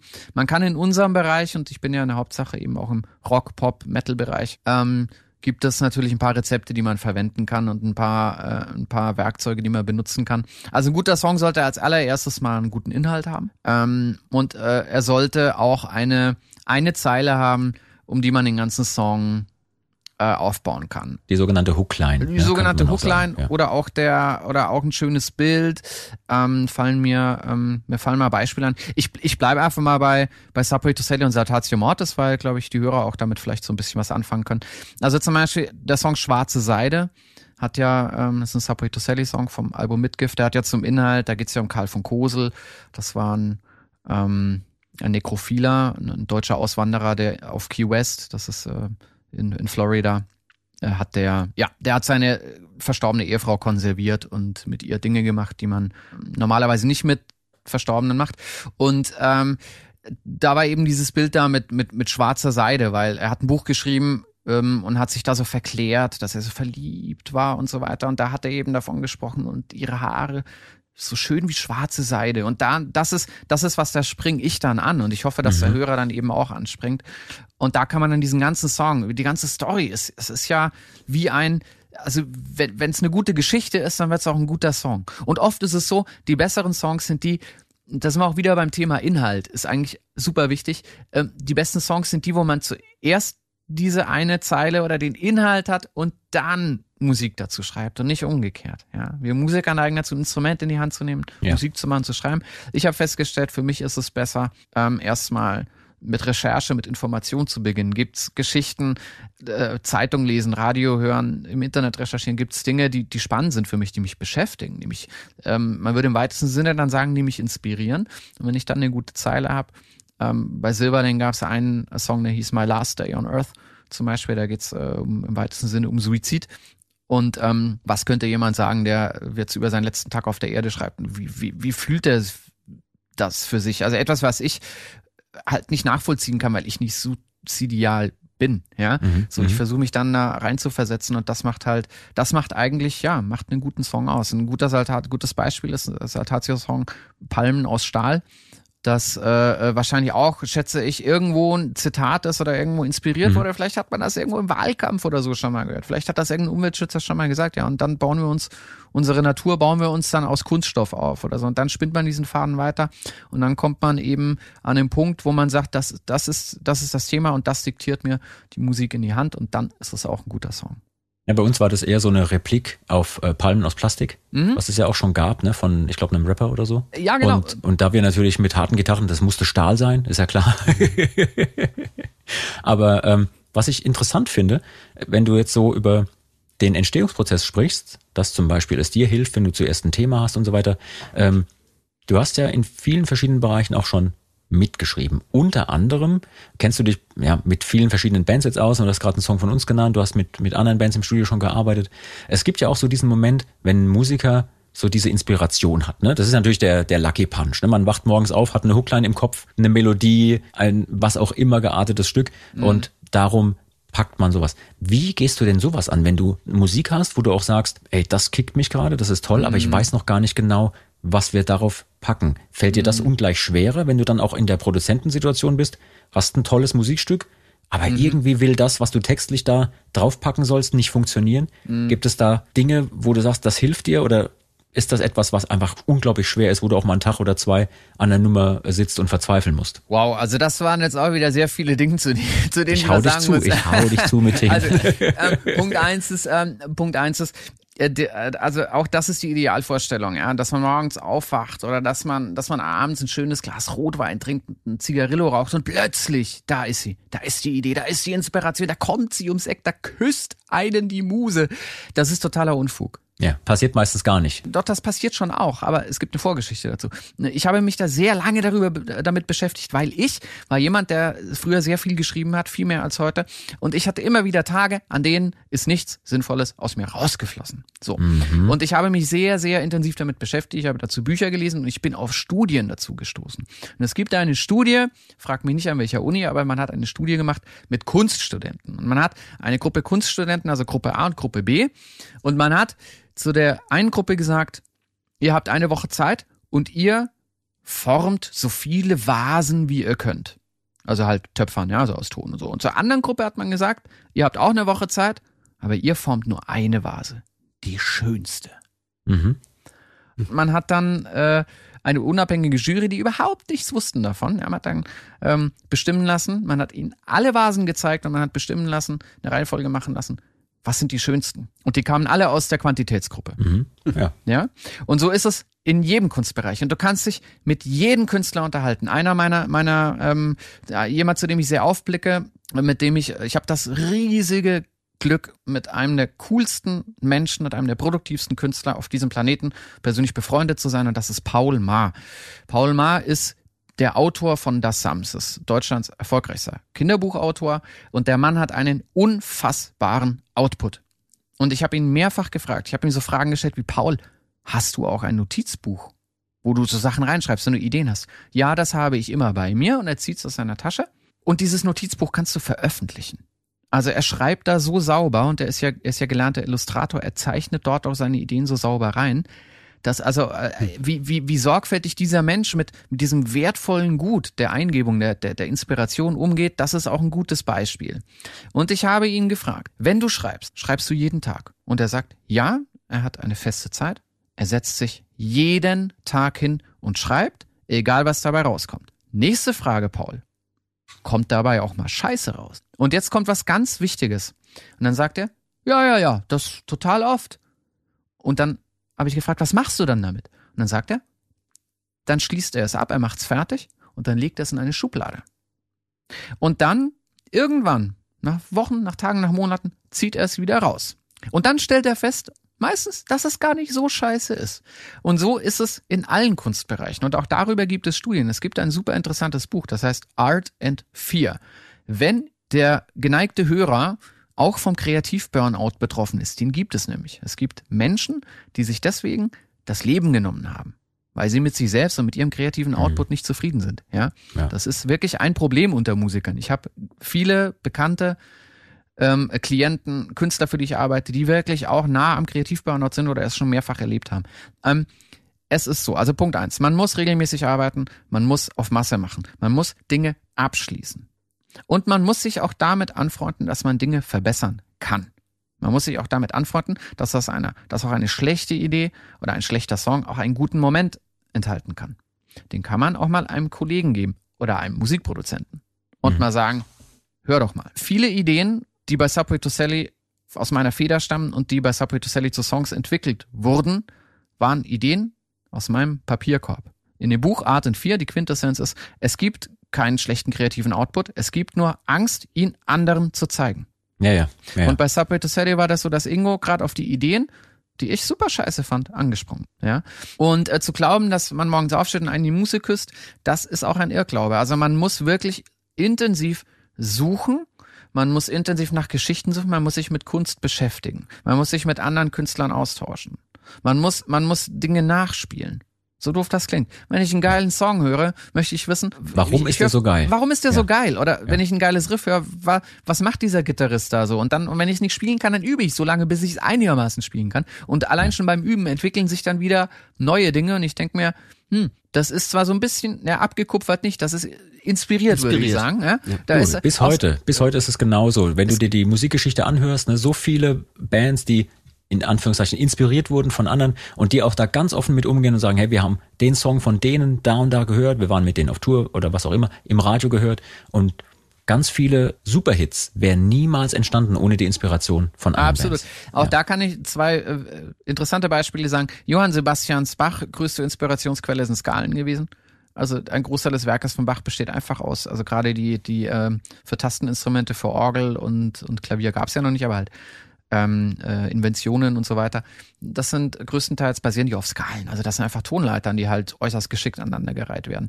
Ähm, Palestrina, jemand zu dem ich, dass ich Palest, Palestrina ist ein ein bedeutender Komponist der Vokalpolyphonie des 15. Jahrhunderts, äh, sorry, des 16. Jahrhunderts. Äh, hört man heute nicht mehr oft so eine Art von Musik, weil auch diese Kompositionsart und Weise ausgestorben ist. Aber das ist äh, unfassbar, was der Mensch einfach mit seinem Hirn und ohne Instrument, ja, also der saß ja nicht am am Klavier und das gab's ja damals alles nicht, sondern er saß einfach vor einem leeren Blatt Papier Und er hat einen Kontrapunkt geschrieben. und hat Genau. einen Kontrapunkt geschrieben, genau. Ja. Und das ist unfassbar geile Musik, aber auch der hat Messgesänge bearbeitet. Also die Hauptstimme war irgendwie immer vorgegeben. Das ist halt Inspiration. Ja, manchmal hört man hört das ja auch relativ oft. Also man hört oft, bei welcher Song als Inspiration Pate gestanden ist. Ich sage immer, ähm, es gibt gut geklaute und schlecht geklaute Songs. Ja, bei schlecht geklauten, hm, also da- das Instrumental eins zu eins abkupfern und den, die Gesangslinie ein bisschen ändern. Hm, also ein bisschen mehr Hirnschmalz sollte man schon investieren, ja. Aber aus dem Nichts, also kein großes Werk, keine Kreativleistung entsteht aus dem Nichts. Man muss sich immer eine Inspirationsquelle suchen, die kann sehr vielschichtig sein und man sollte sich davon verabschieden, dass äh, große Kunst, ja, im Idealbild, um Idealbild des Künstlers zu bleiben, ähm, dass die Muse eines Abends vorbeikommt und einen küsst. Ja. Die, die Momente gibt's auch. Super interessant, dass du das so ansprichst, weil genau das kann, glaube ich, auch fast jeder nachvollziehen, der zumindest mal versucht hat, eigene Sachen zu komponieren. Ich meine, uns trifft das jeden Tag, ja. Wir haben jeden Tag damit zu tun, dass wir kreativ sein wollen. Wir haben auch eine ganze Weile, glaube ich, gebraucht in unserem Miteinander im Studio, dass man sich irgendwann getraut hat, die eigenen Ideen immer vorzuspielen. Ja, man weiß auch, wie schwierig das sein kann, dass man zum Beispiel dann beim Kollegen ein, ein eher unbeeindrucktes Gesicht sieht, so, ja, hm. Ja, und das war die Lieblingsidee, die man selber hatte, das Beste, was man hätte vorspielen können und der Kollege sagt so, äh, äh, nee, kann ich nichts mehr anfangen. Aber die Geschichte mit dem, dass man einfach machen soll und dass man einfach diese Masse macht, äh, das kann ich super nachvollziehen. Ich hatte ganz persönlich für mich irgendwann mal so eine Phase, wo ich gemerkt habe, Mensch, das kann doch nicht sein, dass ich ständig drauf warte nur, dass, dass ich jetzt irgendwas komponiere oder so, jetzt hast du auch wenig Zeit und so das geht so für mich nicht, das, das möchte ich anders haben. Und dann habe ich mir ein Jahr lang vorgenommen, jeden Tag einen Song zu schreiben. Ja, ja, ja. ja. Und äh, das habe ich auch gemacht. Und klar, dann gab's mal einen Song, den hast du über anderthalb oder zwei Tage ziehen müssen, bis er fertig war. Aber ich habe das Ja. durchgezogen. Da war ganz viel Fallobst dabei. Aber selbst aus dem Fallobst haben wir dann, das waren dann so Sessions hier noch für das Schwarze einmal eins und, und so diese, diese Platten. Da kam ich ins Studio. Ich weiß noch, dass Luzi ganz blass wurde, weil ich irgendwie 50, 60 Rohideen dabei hatte. Ähm, die waren natürlich nicht alle gut, ganz im Gegenteil. Ne? Da war vielleicht nur zwei, drei dabei, wo man auch wirklich was Gutes draus machen äh, können.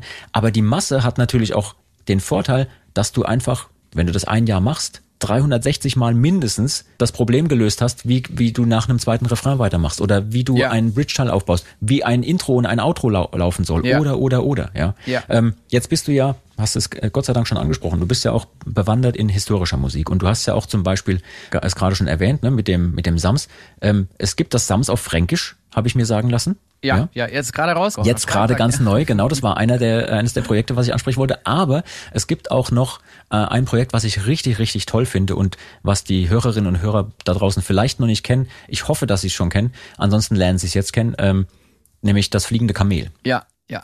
Und das fliegende Kamel, vielleicht kannst du ganz kurz ein bisschen was darüber sagen, weil ich auch die Entstehungsgeschichte der Musik da so toll finde und diese Ja. ganze ähm, Doppel-CD, die da drumherum gestrickt wurde. Mache ich sofort. Ich habe gerade so viel Wasser in mich reingeschüttet, dass ich äh, brunsen muss, wie wir hier in Franken sagen, ja. Mhm, Mir wurde letztens gesagt übrigens, dass das Wort brunsen ist viel ordinärer als als scheißen zu sagen. Also ich habe mir das von Franken bestätigen lassen, dass wenn man sagt, ich muss ja mal brunzen, dass das total, total derb ist und so. Finde ich nicht. Ich habe das versucht bei meinen Kollegen, die kannten das Wort nicht. Ich habe das eigentlich im Tourumgang so etabliert. Ich muss ja mal brunzen. Mhm. Äh, ja, also deswegen dementsprechend. Ja, ich schließe mich auf jeden Fall an, nicht äh, Platz gleich. Bis gleich. Ja, nee, aber bleib du ruhig sitzen. Zwei Stunden später. Geil wäre auch, wenn man das einfach so lässt. Weißt du, wenn man nicht schneidet, wenn man zwischendurch zwei Minuten Ruhe im Podcast hat, weil man kurz eine Pinkelpause machen musste. Okay. Das könnten wir einfach, ich lasse es einfach drin. das das finde ich auch mal, das wäre richtig geil Und wenn konsequent. die Kollegin, die, die Redakteurin, die es dann Kontrolle hören muss, wenn die dann so reinhört und dann sagt, äh, du, irgendwie habt ihr da zwei Minuten Stille gehabt, so. Was war denn da los? Zwei Minuten Ruhe im Podcast einfach drin gelassen, was da passiert? Ist das ein Fehler? So, nö, nö. Ja, das ist, das Zwei ist Kunst. Minuten. Ich, das ist Kunst. Das, Ja, das muss so Fall. bleiben. Das darf auch nicht geschnitten werden. Das muss so sein. Sonst ist der Fluss dahin. Man muss dem Gespräch ja auch ein bisschen Luft zum Atmen geben. Fliegendes Kamel waren wir gerade. Ja. Also, wie kam es zu dem Projekt? Das ist ein gutes Beispiel dafür, dass Projekte auch mal Eigendynamik entwickeln können. Ähm, wo fange ich da an? Das ist ein Projekt, das haben ähm, im Grunde genommen drei Parteien äh, auf die Beine gestellt. Das ist die Capella Antiqua Bambergensis. Das ist Paul Maar und das bin ich. Und ähm, ich habe die Capella Antiqua kennengelernt über ähm, auch über den Kollegen von Meinl, der Stefan Hänisch, also äh, der Artist Relations Manager bei der Firma Meinl. Der hat bei der Capella Antiqua getrommelt und ich wusste auch immer, dass es die Capella Antiqua gibt und ich wusste auch, dass die erfolgreich sind in dem, was sie da tun. Und was machen die? Und jetzt die Ohren gespitzt. Die machen historisch echte Mittelaltermusik. Ja, also richtig historische Aufführungspraxis kann man jedem nur empfehlen, der das, also ich meine, man versucht ja das immer. ne? Man weiß nicht genau, wie es geklungen hat, aber man kann sich näherungsweise dem so ein bisschen, ja, annähern. Wir wissen alle nicht, wie es genau geklungen hat, aber die von der äh, Kapella, die machen das richtig, richtig klasse. Ja, also man, um um mal kurz zu erklären, das ist ein Paralleluniversum, das ist ernste Ja. Musik, das ist also sowas wie ja wie klassische Musik halt in, auf alt. Ja, es gibt übrigens, das kann man auch studieren. Ich glaube in Zürich gibt's auch so ein ähm, gibt's auch tatsächlich einen Lehrstuhl, wo man noch mittelalterliche Musik und so oder alte Musik studieren kann. Und das ist so ein Paralleluniversum. Es gibt da genauso wie in unserem Bereich unglaublich erfolgreiche, weltweit erfolgreiche Künstler wie Jordi Savall oder Ariana Ja. Savall, seine Tochter. Und ähm, die äh, wir haben null Berührungspunkt, ja, also die Mittelalter-Rock-Szene und die ernste alte Musik, die, die, die kennen sich nicht oder kannten Ja. sich nicht bis zu dieser Also Zeit. wir haben vielleicht ab und zu ein bisschen Berührungspunkte, weil man das toll findet, was die machen. Ne? Also unser Elsie zum Beispiel ist riesen Jordi Savall-Fan, kann man, Ja, kann man okay. schon sagen, ja. Ja, und die, ähm, äh, wir haben uns dann halt einfach so ein bisschen kennengelernt und haben dann halt uns mal getroffen, weil die wohnen ja hier ums Eck. Also die haben da so ein Schloss renoviert mit eigenem Konzertsaal und und äh, Andreas, also Andreas Spindler, ist ja auch eine Koryphäe in der Rekonstruktion von von Instrumenten. Der Mann ist äh, in zwei Disziplinen Instrumentenbaumeister und der hat dort in diesem Konzertsaal steht alles, was man aus der Antike bis in die frühe Neuzeit an Musikinstrumenten noch rekonstruieren kann. Und die Jungs sind so hart drauf, dass sie eben nicht nur, die haben so eine Knochenflöte aus der Steinzeit, das Ding ist irgendwie 15.000 Jahre alt, haben die rekonstruiert und untersucht, wie man das gespielt hat und festgestellt, da konnte man auch schon chromatisch drauf spielen. Also das, was die Dudelsackpfeife heute immer noch nicht Selbst die konnten das die- schon. Ja, konnten unsere Vorfahren, äh, wenn sie dann zwischenzeitlich mal Zeit hatten, wenn sie sich nicht mit Keulen gegenseitig die Schädel eingeschlagen haben, konnten die auf jeden Fall chromatisch äh, Musik machen. So und äh, sowas rekonstruieren. Die rekonstruieren aber auch Instrumente, die man zum Beispiel nur aus Handschriften kennt. Also die sagen zum Beispiel, was ist denn das für ein Instrument im äh, Codex Ma Manesse? Manesse. Oder ich, genau, Ja. danke. Ich weiß es nicht. Was ist denn das für ein für ein Instrument dort und kann man das ähm, kann man das vielleicht äh, rekonstruieren oder oder was macht der Mann mit Instrument XY auf diesem Bild? Hat man das Instrument vielleicht ganz anders gespielt? Hoppla, hat man auf der Nonnengeige, Klammer auf Trumscheit, Klammer zu, vielleicht sogar über ähm, Flageolet-Töne vielleicht auch sogar chromatisch spielen können? Also konnten die Nonnen in den Klöstern auf diesem primitiven Einseiteninstrument einen höheren und weiteren Tonumfang bedienen als Elsie mit seinen Hightech-Dudelsäcken heute, ja? Ja. Und ähm, sowas machen die, äh, äh, machen die Jungs einfach und die haben natürlich ein ganz anderes Netzwerk. Die arbeiten mit Museen zusammen, die arbeiten weltweit mit entsprechend, entsprechenden kulturellen Einrichtungen zusammen. Und so sind wir zusammengekommen. Und ähm, die äh, kannten natürlich Paul auch, weil Paul auch in der Bamberger Kulturszene unterwegs ist und so weiter. Und ähm, so haben wir uns damit äh, einfach angefreundet und haben diese beiden Paralleluniversen immer mehr und mehr zusammen zusammengeführt und dann haben sie bei Subway, äh, bei der Schwarz in Schwarz mit Sachen eingespielt und so weiter.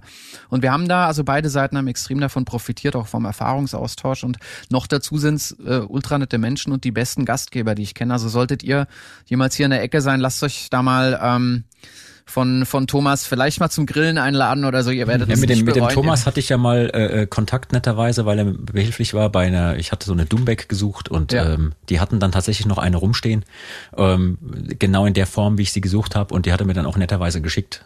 Tolles Instrument und so, ja. Ja, ja, oder ihr seid mal zur Landesausstellung zum exklusiven, zur exklusiven Führung eingeladen. Ich wage mal zu, äh, zu behaupten, dass es so eine so eine Stories äh, nicht gegeben hätte, wenn wenn äh, wenn damals nicht äh, Subway oder Samo eben auch mit der Ecke mal zusammengetroffen wären. Ja, also die Synergieeffekte, ich die auch, gibt's ja. bis heute. Und ähm, ja, und wir haben eben diese Produktion gemacht. Also die haben eigentlich ein, ein Live-Programm entwickelt mit Paul als Sprecher, äh, das fliegende Kamel. Und damit sind die super erfolgreich getourt. Und Paul hat in diesem Buch die Geschichten des Nasreddin Hoxha. Das ist der türkische Till Eulenspiegel. Und die Geschichten von Nasreddin Hoxha, die sind teilweise schon 500 Jahre älter als die von Till Eulenspiegel. Und man höre und staune, es sind die gleichen Geschichten. Ja, Mensch. Also das, das, äh, es gibt da ganz viele Parallelen. Und Paul hat ein Buch geschrieben darüber, hat die Sachen übersetzt ähm, ins Deutsche übertragen, hat sich aber auch moderne Geschichten ausgedacht. Also wie wäre das, wenn Nasreddin Hoxha heute leben würde? Und ähm, dieses Programm hat, äh, besser gesagt, dieses Buch hat die Capella als Konzertlesung sozusagen dann inszeniert. Und das wollten sie auf CD rausbringen. Und ähm, ich habe damals gesagt, na ja, aber es wäre vielleicht ja ganz spannend, wenn man das dann, wenn man es dann schon auf Deutsch macht, weil wir haben ja dann doch auch eine äh, sehr große Anzahl an Deutsch-Türken in diesem Land, wenn man das vielleicht dann einfach auch so als Bonus-CD vielleicht auch auf Türkisch macht, weil die, die Geschichten, die Paul jetzt wiederum in Deutsch geschrieben hat, die gibt's ja auf Türkisch nicht und die sind ja doch lustig und das ist ja interessant. Und deswegen kann man das ja vielleicht wieder zurück übersetzen und dann sucht man sich einen türkischen Sprecher und dann macht man das auch auf Türkisch. Wir hatten ja keine Ahnung, ja. Und die Idee fanden halt alle super. Und dann hat sich das so, das ist so ein bisschen wie dumm die Dadeldei, ja. Man hat eine blöde Idee und sie entwickelt sich dann von selbst und wird zum Selbstläufer und das war auch gar nicht so einfach. Wir wussten auch zum Beispiel überhaupt gar nicht, dass es ein Unterschied ist, ob man äh, äh, Deutsch-Türkisch oder Türkisch-Türkisch spricht. Also es ist wohl so, dass die, die Deutsch-Türken, äh, die quasi Vorfahren hier seit den, seit den 60ern oder 70ern leben, das Türkisch hat sich so ein bisschen anders entwickelt als das Türkisch, das man in der Türkei spricht und Ja. das musste dann ein bisschen anders übersetzt werden und so. Und dann haben wir dieses Hörbuch eben auf Deutsch und auf Türkisch rausgebracht. Was natürlich im Umkehrschluss auch bedeutete, dass die Capella das Live-Programm angepasst hat. Denn das gab es nun auf Deutsch und auf Türkisch. Und es gab auch kein kulturelles Projekt, das vorher deutsche Mitbürger und, und deutsche Mitbürger türkischer Herkunft, äh, türkische Einwanderer ähm, miteinander verbunden hat und äh, verbunden hat und Ja. deswegen wurde das dann auch zum Politikum. Also wir hatten plötzlich einen Cem Özdemir als Schirmherr, wir hatten Ja. Angebote, wir hätten äh, durch die ganze Welt fliegen können und das Programm, also ich nicht, aber die die Kollegen, das Programm äh, über türkische und deutsche Botschaften weltweit aufführen können und das hat auch ein mediales Echo ausgelöst und hat dann auch den den Leopold gewonnen. Das ist äh, der der, also sofern ich weiß, der bedeutendste musikpädagogische Preis in Deutschland. Es gab äh, Institutionen, die die ähm, 400 CDs abgenommen haben, um sie in Büchereien zu stellen. Wir haben die Ja. Einnahmen daraus gespendet und so weiter. Also es hat eine ganz andere äh, Eigendynamik entwickelt und wurde zu einem sehr großen Erfolg. Ja. Ja. Und ich finde es super, weil gerade diese interkulturelle Idee, die dahinter steckt, finde ich großartig. Die Musik, von der wir in unserer Mittelalter-Rock-Szene nach wie vor zehren, stammt aus dem vorderen Orient. Ja, viele ähm, der Originalweisen hat man damals mitgebracht. Auf dem Rückweg der Kreuzzüge, äh, viele Instrumente wurden da zurück mitgebracht, sozusagen, weil die Kreuzfahrer das dort kennengelernt hatten. Ähm, und das sind wirklich tolle Stücke. Das Ja. muss man da, dazu sagen. Also das sind richtig, richtig tolle Stücke. Ich finde sowieso, diese alten Instrumente oder ich sag mal die historische Aufführungspraxis hat nochmal eine ganz neue Wirkung auf mich. Es, sind natürlich auch Bordun-Instrumente, aber ähm, ich weiß nicht, was macht es denn für dich aus, Simon, wenn du mit, mit so einem Bereich arbeitest? Äh, wir hatten es schon öfter in unseren Folgen davon, diese Bordun-Musik, diese, ich weiß nicht, was es ist, ich kann es nicht beschreiben, aber diese Instrumente lösen etwas an mir aus und in mir aus, wo ich sage, das ist cool, ja, obwohl es die Dudelsäcke sind, die nicht chromatisch spielen können, wir dissen die so oft, ne, die haben es eigentlich, äh, haben es ja auch verdient, aber äh, trotzdem mögen wir sie. Ähm, was glaubst du, was hat diese Faszination äh, äh, für dich oder was löst die Faszination bei dir aus? Weil irgendwas muss es ja haben, dass man sich immer wieder mit diesen Instrumenten auch beschäftigen möchte und die Leute auch so drauf ansprechen. Ja, ich glaube, das kann man grundsätzlich. Also es ist bei Musik immer wieder das Gleiche. Also es ist sehr interpretenabhängig. Das ist, das ist äh, bei mittelalterlichen Instrumenten, wir hatten es gerade über die Kapella. Mhm. Zur Kapella muss man auch sagen, das sind doch einfach Dreckschweine. Also Andreas, gut, ja. Andreas und Anke, die, die sind doch einfach verdammt gut. Und wenn Andreas halt äh, auf so einem Dudelsack spielt, dann klingt das sicherlich anders, als wenn das andere Leute machen. Ja. Und das hast du halt im Folk-Bereich. Es gibt einfach so, so Koryphäen oder so Maschinen. Also Sandra Elflein zum Beispiel ist auch so, so jemand für mich. Der gibt so ein äh, Instrument in die Hand und wenn ich kein, keine Heuschnupfenattacke habe, danke. Oh, kein, ist auf jeden Fall kein Corona. Kein Corona. und scheiße, jetzt muss ich fünf Euro bezahlen. Der erste Strich, ich habe so lange geschafft. Oh, fünf Euro in die Corona-Kasse. So. Ja. Ähm, Sandra ist auch jemand, der gibst du halt, egal welches Instrument, und es klingt immer gut. Das Ganze auf den ganzen musikalischen Bereich beziehen. Und äh, insbesondere beim Folk ist es vielleicht so, das sind ja oft sehr akustische Instrumente. Und die haben natürlich auch so eine gewisse, gewisse Eigendynamik und gewisse eigene Schwingungen, die auch so vom Obertonbereich her auch der menschlichen Stimme sehr nah sind. Das ist auch was, warum man vielleicht so warum viele Leute in einem Streichquartett lieber zuhören als einer Heavy Metal Band. Weil der ganze Frequenzbereich so, man spricht auch von der Wärme und so, wenn das alles vernünftig gespielt ist, einfach ein Frequenzbereich eher entspricht, der den Menschen naturgemäß so in den Arm nimmt. Und das hast du eben im Folk-Bereich total oft, dass du einfach von Tonumfang und vom Sound der Instrumente, die eher so akustisch geprägt sind, in einem Bereich bist, der in dir einen Wohlfühlfaktor auslöst. Das ist wahrscheinlich auch der Grund, warum sich dann ähm, als einziger Dudelsack weltweit so die Illenpipe äh, am meisten durchgesetzt hat in Das ist ein gutes Stichwort. Populäre da, da, Musik. Das ist ein super Stichwort. Ich hatte hier, ähm, bevor sie überfahren wurden, zwei kleine Studiokatzen. Und diese Studie, also sie gehört nicht mehr, sie gehörten dem Nachbarn, ja Adam und Eva. Und die, wie es, wie es schafft, in einem Satz gleichzeitig was total Tolles und was Schreckliches was super traurig. und einfach drüber check, weggeht. Was ist check so? mein, check mein Instagram-Profil. Ähm, äh, da bist du fotografiert nachher. da sind, da sind, da sind ganz viele Fotos noch, wenn ihr irgendwie mal in, in der Timeline zurückscrollt von diesen Katzen. Die kamen jeden Tag her. Die fanden das ganz toll und die haben tatsächlich, die haben sich äh, ich arbeite sehr leise und die haben sich teilweise wirklich unter die Abhöre gekuschelt, weil sie den Sachen ja gerne zugehört haben. Bei Dudelsäcken sind sie immer abgehauen. Und mhm. äh, das, wenn man sich das Frequenzspektrum anschaut, das sind halt sehr, sehr äh, sehr viele und sehr scharfe Obertöne in dem Instrument und deswegen empfindet man das auch als so laut und wenn es dann auch noch so ein bisschen schief gespielt wird und dann die Obertöne auch zu den Grundtönen nicht mehr so ganz dazu passen, dann findet man das eben auch als sehr unangenehm. Jetzt haben wir ja so ein bisschen äh, schon so eine, eine Kurve gekriegt und du bist eigentlich der perfekte Ansprechpartner dafür, ne? Ähm, wir wollen ja ab und zu auch mal den Leuten so ein bisschen Mehrwert liefern und mal so ein bisschen unser Leid auch klagen. Ne? Wenn wir dann so diese Nerd-Geschichten machen, so von wegen, ja, die und die Töne hat der Sack oder der das Instrument ähm, oder hier äh, diatonisch anstatt chromatisch und so weiter. Wenn du jetzt zum Beispiel komponierst und ähm, du hast ja auch Stücke geschrieben hier für zum Beispiel das fliegende Kamel, ne, die auf der yeah. CD damit drauf sind. Ähm, wie umgehst du oder wie handelst du das Problem, dass solche Instrumente halt teilweise einfach in gewissen Bereichen nicht gut klingen oder manche ja. Töne nicht haben? Also, wollt ihr wirklich die äh, ungeschminkte Wahrheit wissen? Die unromantische, ungeschminkte Wahrheit und danach kannst du von mir aus noch die Geschichte erzählen, wie du sie sonst immer da draußen erzählst. Also bei Subway to Sally ist das ja auch so, dass wir viele oder dass man oder generell als als Musikproduzent versucht man auch die Songs so zu stricken, dass sie für den Sänger gut zu singen sind. Mhm. Der Sänger kann halt nicht einfach einen, einen, einen Schalter umlegen und sich mal äh, einen Ton tiefer äh, transponieren oder einen Ton höher. Das geht nun mal nicht.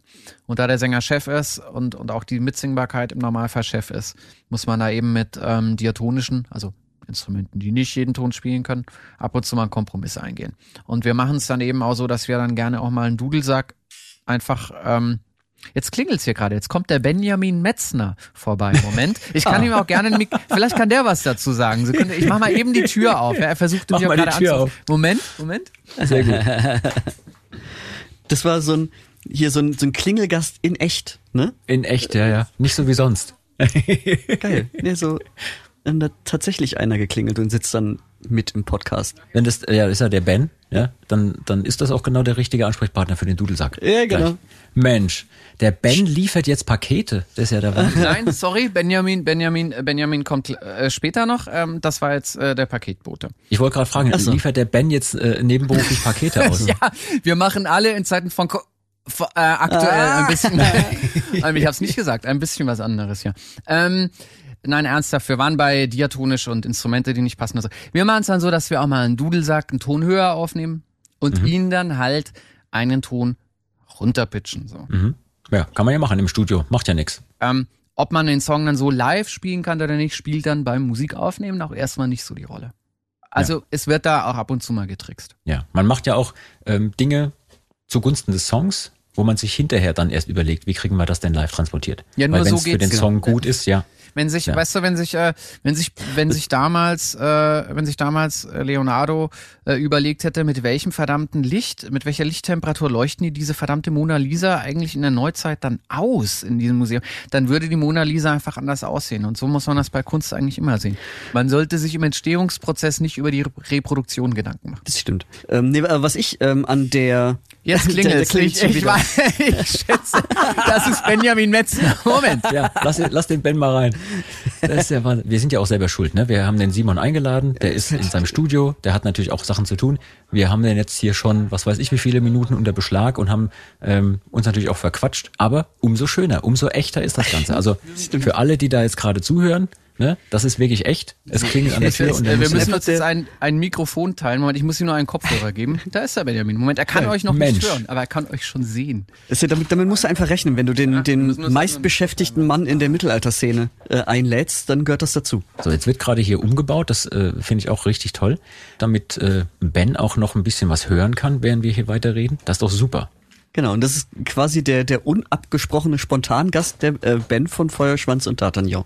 Ja, das da ist, ist, er. Mensch, wir hatten es gerade von Dudelsäcken und schon klingelst du an der Tür, Ben. Das ist ja der jemand, Wahnsinn. Hat ja jemand Dudelsäcke gesagt? Ding dong. Ich meine, genau. ja, servus. Ja, gute. Eben gerade kam äh, schon ein Paket an den äh, lieben Simon. Wir dachten schon, dass du nebenberuflich jetzt noch Pakete ausfahren musst. Äh, aber noch nicht. Das ist sehr gut, sehr gut. Nee, wir hatten es gerade von Dudelsäcken und wie man beim Komponieren manchmal damit umgeht, dass die nicht alle Töne haben. Ja. ja? Und Simon hat ein paar äh, äh, nette Sachen gesagt. Wenn wir dich jetzt schon wieder da als, als Gast auch am Start haben, wie gehst du eigentlich damit um, als Dudelsackspieler, als Aktiver, ja. wenn du eine supergeile Melo hast, ja. aber dieser scheiß Dudelsack hat die Töne nicht? Dann, ähm, ja, das ist echt ein Problem. Also entweder, also ich bin ein Sänger und Dudelsackspieler und entweder hat der scheiß Sänger die Töne nicht, irgendwie, es wird zu hoch oder es ist mhm, zu tief. Mhm. Äh, und der Dudelsack hat die anderen Töne nicht. Also man ist eigentlich dauernd am Kompromisse suchen. Ja. Ähm, ich benutze dann oft auch einfach einen anderen Dudelsack. Zum Beispiel mit der Illenpipe kann man noch ein bisschen mehr machen. Ja. Oder ich sage, Johanna, das musst du ganz alleine auf der Geige spielen.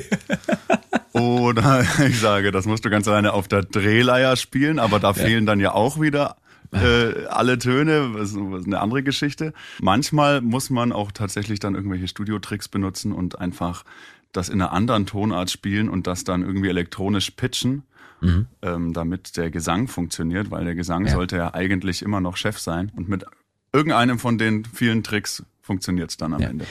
Simon, du hast äh, auf so einem Reaction-Video bei unserem ähm, Kanal mal auf einen unserer Songs reagiert und dann die Frage gestellt, in welchen scheiß Tonarten schreibt ihr eigentlich eure Songs? Weil wir, glaube ich, in Fis-Moll Ja, das wollte ich gerade sagen. Ich weiß nicht ganz, also das kann mir kein Mensch erzählen, dass ihr den Song auf, auf 24 verschiedenen Dudelsäcken in Fis-Moll eingespielt habt. Also, das war mir schon relativ schnell klar, aber ich wusste nicht, ob man das so sagen darf. Oh, Luzi Doch, interveniert. Nee, ja, eben. Das ist nämlich genau das, was ich ähm, dann nämlich auch sagen wollte.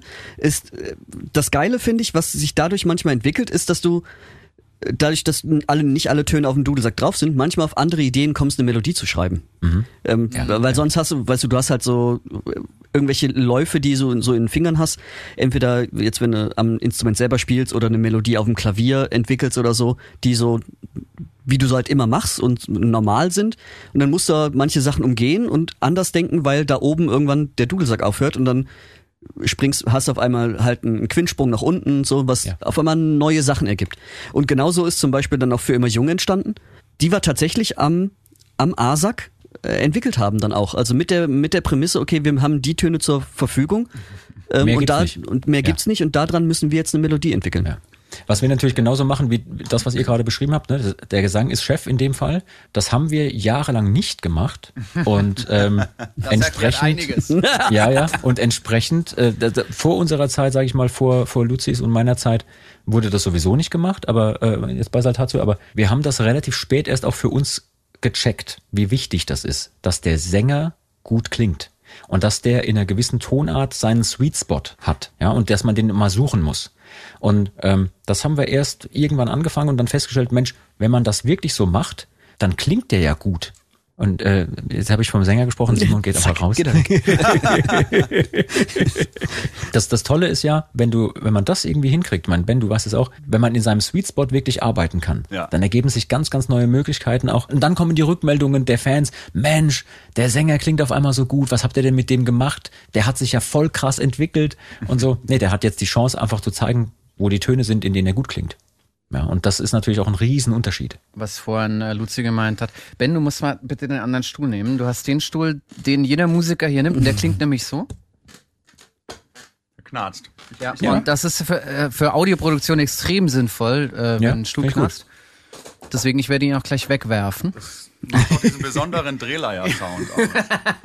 Ach, so schafft ihr das. Ich dachte immer, wer, wer spielt denn da so geil diese Schnarre, die nebenbei ja, noch so nach alten See, äh, Seefahrerspanten. Ja. Stuhl, ja. Und äh, das, was Luzi vorhin meinte, dass man sich einschränkt, das ist übrigens auch eine ganz bekannte Kompositionstechnik. Also ich habe ja auch viele Bücher, da geht es um Inspiration und so, und ein Buch beginnt damit, da stehen so tausend, also tausend Vorschläge, einen Song zu schreiben. Und ich glaube, einer der ersten Vorschläge ist, schreib mal einen Song mit nur drei Tönen. Mhm. Also das sich einzuschränken. Gerade heute, ich, ich versuche und Ben macht das genauso. Ben hat sein, wenn er, Ben ist ja unglaublich kreativ, schreibt unglaublich viele Songs und ich sehe an seinen Projekten, er hat immer das gleiche Preset. Also er sagt, ich habe halt ein Schlagzeug, ich habe eine Gitarre, ich habe einen Bass, ich habe vielleicht noch ein noch ein Klavier, ja, und äh, eine Spur Streicher und eine Spur Melodieinstrumente. Und damit schreibe ich erstmal einen Song, der funktioniert, bevor ich dann anfange, 34 Loops und 38 Spuren, die man am Ende eh wieder ausmacht, zu verwenden, ja. um eine schlechte Songidee irgendwie geil zu produzieren. Das ist so die ja, falsche ja, Herangehensweise. genau. Und sich einschränken kann durchaus auch ein Weg sein, um Kreativität zu fördern. Apropos Amen. Kreativität. Ja, Amen, wollte ich gerade sagen. Apropos Kreativität. Der Ort, an dem Musiker am kreativsten werden, ist, das weiß jeder, das Klo. Auch. Und die Taverne. Ja. die Taverne.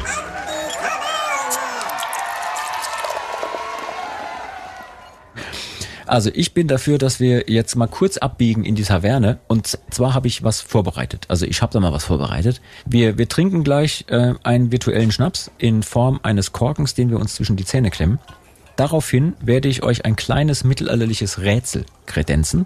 Und da ihr jetzt ja unerwarteter, aber umso schönererweise im Team seid. Moment, damit der Ben auch was in den Mund nehmen kann. Scheiße, ich dachte, ich kann jetzt einfach wieder gehen und in einer Viertelstunde wieder zur Tür reinkommen, aber. nee, du bist jetzt voll, voll dabei. Aus der Nummer komme ich nicht mehr raus. nicht schon wieder Taverne. Wir waren doch letzte Woche erst. Ja, und ich letzte Woche sogar in echt. Ja, ähm, Habt ihr noch lang gemacht letzte Woche? Also ich habe euch ja nach einem ganz schnellen Feierabendgetränk habe ich euch da. Äh, so. ein, in diesem Putzlappen befindet sich ein frisch desinfizierter Korken. So. Ich ah. dachte jetzt, ich muss hier den Putzlappen in den Mund nehmen. Alter. Das Anti-Hygiene-Konzept. Du schreckst die einen äh, schlimmen Inhaltsstoffe mit den anderen ab. Ja, nee, Fight Fire with Fire. Minus mal Minus ah, ergibt geil. Plus. Ähm, die, die berühmte Pepperoni-Pizza, wenn es dir schon so richtig dreckig geht. Ja. Ähm, also ich habe ein äh, kleines Rätsel für euch vorbereitet und äh, eigentlich sogar zwei, weil ich glaube, das erste ist so leicht, das werdet ihr sehr schnell rauskriegen. Ähm, dadurch, dass wir ja jetzt wieder ähm, ab und zu zumindest uns sehen auf kleinen Festivals, die allesamt mit einem tollen Konzept stattfinden können, können wir hoffentlich auch immer mal wieder solche Tavernengeschichten in echt machen, mit einem echten Getränk, vor oder nach einem Rätsel. Simon, wie war eigentlich eure Show? Jetzt am vergangenen Wochenende? Äh, wir waren in Österreich, da war ja. alles so wie immer. War gut, hat gut getan, mal wieder zu spielen. Ja. Steht da noch, steht da noch diese Burg, mhm. äh, die das Gelände eingezäunt hat? Es hat sehr stark geregnet. Ich musste meiner Schande ah. gestehen, ich hatte kein Auge fürs Gelände. okay. Aber äh, ja, die steht noch. Die Burg steht noch. Ich glaube, das war dieses Gelände, wo der Besitzer einfach selber drumherum so eine Pseudoburg gebaut hatte. Ich weiß nicht aus welchem Material. War, das war kein echter Stein, oder, Luzi? Nee, ich glaube, das war So Pappmaché? irgendwie ja sowas oder halt Also wie die euch sagen, Steine in, äh, in, wenn in es- Vergnügungsparks. Wenn es Pappmaché oder ein sonstiges äh, vergängliches Material war, dann wurde das auf jeden Fall weggespült am Samstag. So schlimm. Okay. Oh wir, je. hatten, wir haben auch gespielt und es waren Österreicher da. Und die haben gesagt, ähm, also bei uns, da darf man wieder saufen, da darfst genutschen, da darfst in die Kneipe gehen, es ist alles scheißegal. und äh, da musste ich sagen, ja, leider bei uns äh, nicht. Also wir können jetzt nicht mehr in die Kneipe gehen, Ja, liebe ja. Ruskaya, aber ähm, schön war es trotzdem. Umso schöner ist es, dass wir jetzt in, unsere, in unserer Taverne sind. Und Ja. ähm, ich habe ein kleines Rätsel für euch. Ich möchte kurz den virtuellen Schnaps hier ähm, mir einverleiben. Und schon klinge ich wieder so wie am letzten Samstag. Glaube ich zumindest. Also, Kommt hin, ja. Luzi, erinnerst du dich noch an unseren Abschied nach der Show in Borken? Haben wir uns verabschiedet? Ich dachte, du wärst einfach weg. Ah, Nee. kann auch sein. Ja. Ich, ich weiß es nicht. Aber ich habe Also. noch äh, Handyfotos gefunden, als ich war noch da. Oh, sehr gut. Zeig mir, zeig mir wie, wie du ausgesehen hast. So, wir haben ein kleines Rätsel für euch. Und zwar geht es um Folgendes. Zwei Leibeigene müssen im Schlosshof ihres Herren das Laub zusammenkehren. Ja? Der eine trägt drei Haufen Laub zusammen. Der zweite trägt sieben Haufen Laub zusammen. Wenn Sie das Ergebnis Ihrer Arbeit zusammenwerfen, wie viele Laubhaufen haben Sie dann?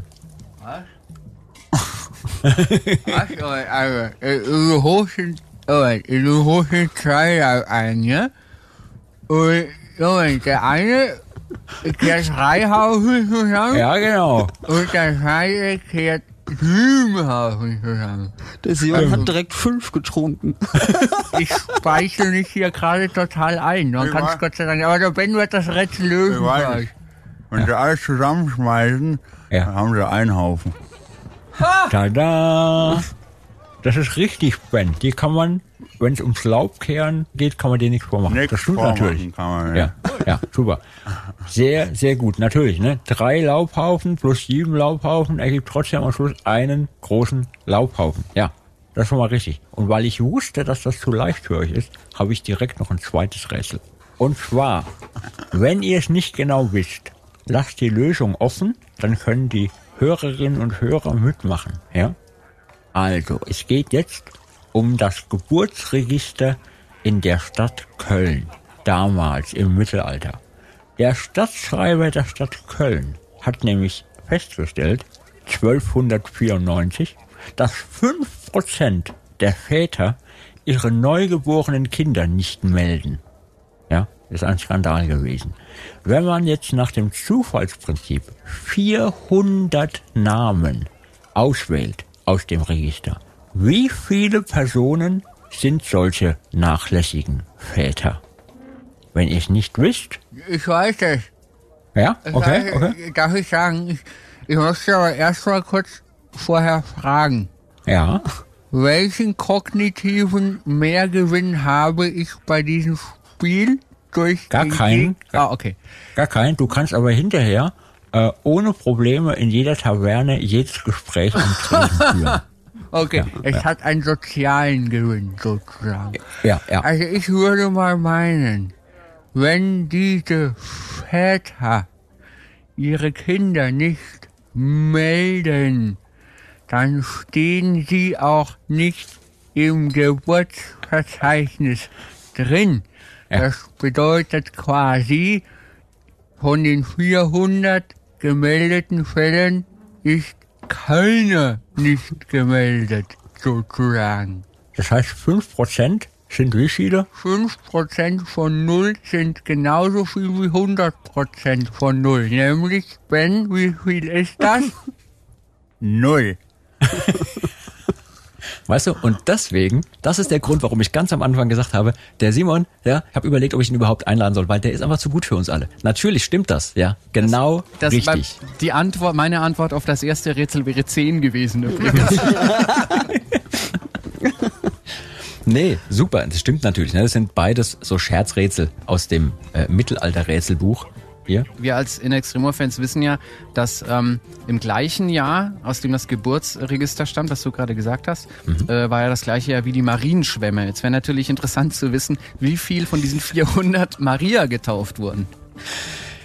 Wenn ihr das wisst, liebe Hörerinnen und Hörer, schreibt mir eine E-Mail an saltatiomordes.radiobob.de. Ähm, Elsie und ich wären an beiden zerschellt, an beiden Fragen. Tatsächlich? Bestimmt. Ben, warum bist denn du eigentlich so braun? Du siehst aus, als kämst du frisch aus dem Urlaub. Krass, oder? Ja, ist auch eigentlich so. also Der ich kann, war bis Luzi, vor, der kann Urlaub machen. Irgendwas machen wir Ich falsch. wollte es gerade ja, sagen. bi- bis vor drei Wochen ungefähr. Ich habe noch die Chance ergriffen. Äh, niedrige Inzidenzen plus wenige Konzerte ist gleich schnell noch ans Meer fahren, solange es noch geht. Und dann ist das so, wie du Sehr jetzt schlau. aussiehst, ein Restbräune. Das, Das ist krass. der bittere Rest, ja. ja. Ja, krass. Wieso? Krass braun oder krass ja, weiß? nee, nee, äh, krass braun, Nee, finde ich. Sieht, Also wenn sieht sehr, sehr gut aus. Entspannt vor allem. ja. Das ist auch immer eine Frage des Vergleichs, ja. Ja. Also wenn ich, wenn ich natürlich daneben sitze, dann wirkt jeder braun. Das ist der sogenannte Weißabgleich. Also Simons Gesicht ist der Maßstab weiß. Ich, ist immer wichtig. Ich bin immer der Erste, der bei Videodrehs gefilmt wird, weil irgendwie Simon. muss man den Weißabgleich ja einstellen. Simon, wir haben äh, kommende Woche ein Videodreh. Könnten wir dich als Weißabgleich buchen? liebend gern, liebend gern, ich komme vorbei. geil. Oh, super. Ähm, Leute, also ich merke jetzt schon, wir, wir haben ungefähr ähm, 15 Prozent von dem, was ich mir auf meiner Liste notiert hatte, angesprochen, äh, lieber Simon. Da liegt noch ganz viel brach. Jetzt ist die sozusagen. Frage, ne? Ja? Wenn du von den 15 Prozent, ja, zehn weitere. Punkte noch nicht notiert hast, wie viel Prozent der Gesamtpunkte fehlen dann? Wenn ihr das wisst, liebe Hörerinnen und Hörer, schreibt mir wieder eine E-Mail. Ähm, nee, super. Also ich weiß jetzt schon, wir müssen dich mindestens nochmal einladen, ja, da, damit ich die nächsten fünf bis zehn äh, Punkte auf meiner Liste noch ansprechen gern, kann. liebend gern. Mal gucken, welcher, welcher Musiker mich dann spontan besucht. Ich möchte, dass dann ähm, entweder der Ben oder irgendjemand anderes auch noch klingelt. Ich werde dafür sorgen. Ja, das ist super. ähm, wenn ihr, liebe Leute da draußen, es auch mal hören wollt, wenn, ähm, der, wenn der Postmann zweimal klingelt, hätte ich fast gesagt, wenn äh, die Musiker sich die Klinke in die Hand geben und sozusagen euch mit Tröten, Schalmeien, Dudelsäcken oder auch Gitarren so richtig schön aus der Reserve locken, dann wäre eventuell der Mittelalter Rockstream bei Radio Bob genau das Richtige für euch. Da könnt ihr reinklicken. Da sind nämlich auch die Kollegen von Sally dabei. Da ist der liebe Ben mit Feuerschwanz dabei. Vielleicht laufen wir mit Saltatio Mortis da auch noch ab und zu beim Stream. Ja, Luzi, weißt du mittlerweile, was da läuft? Ich habe bitterböse E-Mails bekommen, weil ich nicht sagen konnte, wann welcher Song im Stream läuft. Das ist äh, wirklich mein Ernst. Nee, wirklich? Ja, mich, haben, mir haben, mich haben Leute angeschrieben, warum ich nicht weiß, wann welcher Song im Stream läuft. Ja, dann habe ich gesagt, äh, okay, ich werde ab jetzt rund um die Uhr den Stream hören. Mache ich jetzt auch gerade. Also hier, wenn man mein Handy anguckt, läuft rund um die Uhr der Mittelalter Rockstream. Ja, ist jetzt kein Scherz. Lass ich komplett du bist durchlaufen und mitschneiden. Ich bin der, ja, ja. Eine, eine ganz, ganz ähm, wichtige Rubrik bei uns im Podcast, und damit können wir das Ding dann auch gleich abschließen, ist immer auch wirklich sehr beliebt, wenn die Gäste eine Geschichte erzählen. Das kann eine Geschichte sein, wo etwas Tolles passiert ist auf Tour. Das kann eine peinliche Geschichte sein, die einem selber passiert ist. Dann nennen wir das immer die Schande des Tages. Oder irgendein eine lustige Begebenheit. Du darfst natürlich auch zwei Geschichten erzählen, wenn du mehr als eine hast. Eine schöne und eine schreckliche. Also, ich habe mir ähm, im Zuge des heutigen äh, Podcastes ja meine Gedanken gemacht, was man so eben aus der Vergangenheit rauskramen kann und äh, 16 Jahre äh, on the road, da gibt es eine Menge Geschichten. Und ich habe zum Beispiel folgende rausgekramt. Wir waren auf Tournee in der Volksrepublik China und Wow. wir spielten dort auf einem Festival, das war organisiert vom Goethe-Institut, das hieß irgendwie China und Deutschland gemeinsam in Bewegung oder irgend sowas in der Art und dort spielten dann so deutsche Bands wie Silbermond und Clouseau und eben auch Subway to Sally. Es wurden die Texte von Subway to Sally ins Chinesische übersetzt. Ich weiß bis heute nicht, es wurde auf Großbildleinwand gezeigt, bis heute nicht, was sie beim falschen Highland dahin geschrieben haben. Ob sie das äh, diktatorisch unreflektiert dann mal eben auf Mao umgedichtet haben. Also ich weiß es nicht. In jedem Fall haben wir dort gespielt und es war super Stimmung. Ähm, es ereigneten sich Szenen, äh, die ich nur aus dem Fernsehen von den Beatles kannte, nämlich dass ich äh, äh, auf dem Weg ins Hotel überrannt wurde von jungen Mädchen und von äh, Polizei geschützt werden musste und so. Wie unfassbar, unangenehm. unfassbar, super, super unangenehm. Und äh, die eigentliche kuriose Sache war, dass wir gespielt haben und die Leute sind ausgerastet und es war eine super tolle Stimmung, super Energie. Die Chinesen kannten uns nicht, wir kannten die Chinesen nicht und wir liebten uns vom ersten Moment an. Und dann haben wir uns verbeugt und sind von der Bühne gegangen und äh, dann haben wir, so wie es immer ist, äh, einfach ein paar Sekunden gewartet und dann sind wir auf die Bühne zurück, um die Zugabe zu geben und dann war da niemand mehr. Und wir wussten das aber nicht. Also man gibt dort offenbar keine Zugabe. Und ich meine, die kam, kamen dann schon wieder ein paar Leute zurück. Wir haben dann natürlich trotzdem die klassische Sapoitoselli-Zugabe gespielt, ja. Ähm, aber das sind wirklich Momente, wo du, wo du zu siebt auf die Bühne gehst und dir trotz wirklich äh, geballter Erfahrung, geballter Live-Erfahrung, wo allen so die Fresse runterfällt und wo du dich so anschaust und dann kannst du auf einmal nicht mehr. Also du, du, du musst dich so konzentrieren, dann noch zu spielen, weil du so lachen musst die ganze Zeit. Ja, das ist in China passiert. Boah, haben sie bei euch eigentlich zwischen den Songs applaudiert? Ja, ja, äh, das, das kannten sie schon inzwischen. Das kannten Okay, sie, ja, ja. okay. Und ähm, äh, wir hatten einen Veranstalter, der während der kompletten Show im Graben war und die Militärs äh, beruhigt hat, die, ähm, die an den an den Wellenbrechern standen, ja. Weil zwischenzeitlich auch ein bisschen Pogo-Tanz stattgefunden hat und das ist etwas, das, das kannte man dort Das auch nicht bis zum Jahr ja. zuvor. Da hat da eine, eine, eine Thrash-Metal-Band gespielt und haben die Leute das Pogen angefangen und dann ist da die so äh, Security in der Diktatur ist, ich weiß nicht, wenn man die ähm, äh, äh, die Videomitschnitte aus äh, von Metallica aus den Mhm. äh, irgendwie aus Russland und so kennt, dann weiß man ungefähr, wie das da in China ausgesehen hat und dann sind die da halt zwischen rein und das war wohl kein Spaß, ja. Boah, glaube ich, ey. Naja, aber es war wie eine tolle Sache. Ich denke, mindestens jede Woche einmal an diese Reise zurück, was man erleben darf als Musiker. Ich wäre da privat nie hingekommen und das ist ein unglaublich traditionsbewusstes und sehenswertes Land. Und wenn man die Möglichkeit hat, sollte man da mal hingehen. Dann habe ich eine, eine andere Geschichte. Ich glaube, das ist, das passt zur Schande-Geschichte. Die ist ein bisschen länger, aber ich glaube, sie ist ganz unterhaltsam. Schande. Schande. Hau raus. Wir haben auf dem Metal Camp gespielt in Slowenien. Das ist ein super schönes Festival. Äh, Da kann man wirklich mal hinfahren. Das ist in den Bergen. Wenn da schönes Wetter ist, kann man an so einem Fluss baden gehen und so super. Der ist aber scheiße kalt, der Fluss. Der Fluss ist scheiße. Ja, machst du, machst du Heavy Metal oder machst was? Ich bitte dich. Augen zu und durch, ja, ja, das ist so kalt, schon klar. In jedem Fall viel geiler ist der Backstage, den sehen die Leute nicht, denn äh, der Backstage ist irgend so eine Mischung aus äh, Table Dance, Bordell und Casino. Und ähm, wir wären nicht Sapoitoselli, wenn wir nicht mit trügerischer Sicherheit und Treffsicherheit natürlich die Bühne des Table Dances inklusive der Stange als Backstage-Raum gehabt hätten. So. Und das nur am Rande. Jedenfalls haben wir dort gespielt. Es war unfassbar heiß. Wir haben am Nachmittag gespielt. Wir mussten nachts mit dem Nightliner noch 800 Kilometer fahren, zurück nach Deutschland auf ein anderes Festival. Und wir haben gespielt und äh, Simon Michael schlägt sich beim ersten Song, wirklich, ich schwöre, beim ersten Song mit dem Stock ins Auge. Und das klingt ja jetzt erstmal so ein bisschen lustig, aber ich habe dann erstmal für den Rest des Songs auf dem Auge nichts mehr gesehen. Und dann sitzt man auf der Bühne und spielt und das tropft auch noch Schweiß in dieses Auge und man stirbt vor Schmerzen und denkt sich, oh Gott, oh Gott, oh Gott. Und halt auch noch das Auge, ja. Ich meine, auf den Finger kann man verzichten, ja, vielleicht besser als auf ein Auge.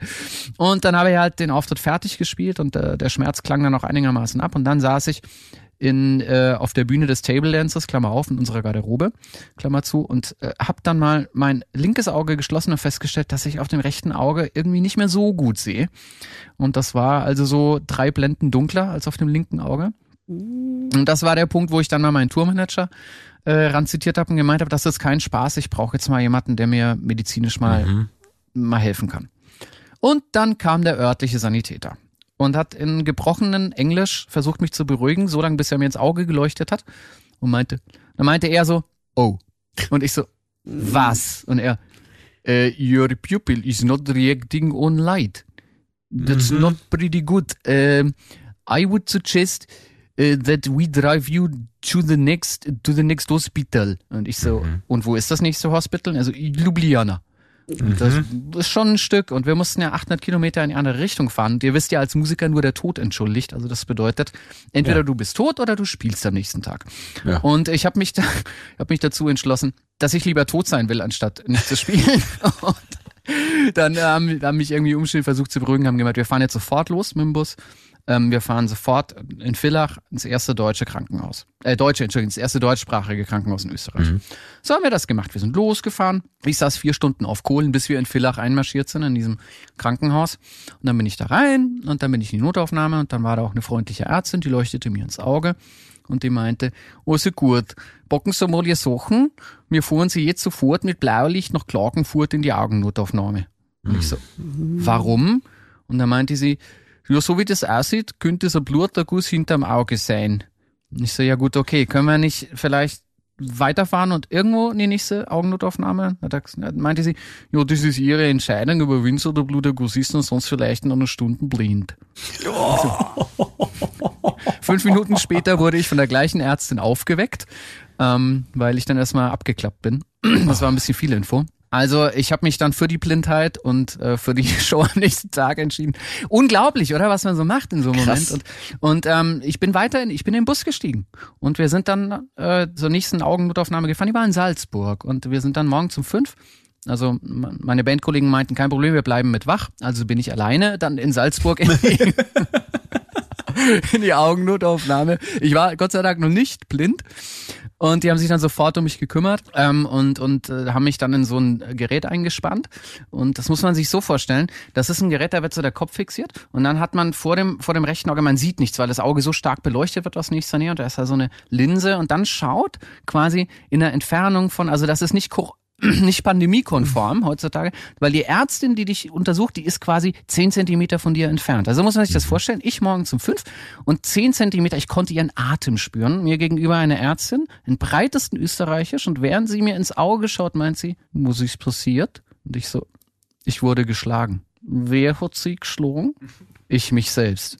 Und das war der Moment, wo sie, wo sie aus der Apparatur ihren Kopf um 30 Zentimeter weiter nach hinten neigte, mich also quasi nicht nur mein Auge, sondern mich als Menschen fixierte und meinte, oh, das ist saublöd. Und dann ist sie wieder zurück in, dann ist sie wieder zurück in diese Apparatur. Ja, mir wurde später erzählt, es wurde ein Augenultraschall gemacht in dem Moment. Ich, keine Ahnung.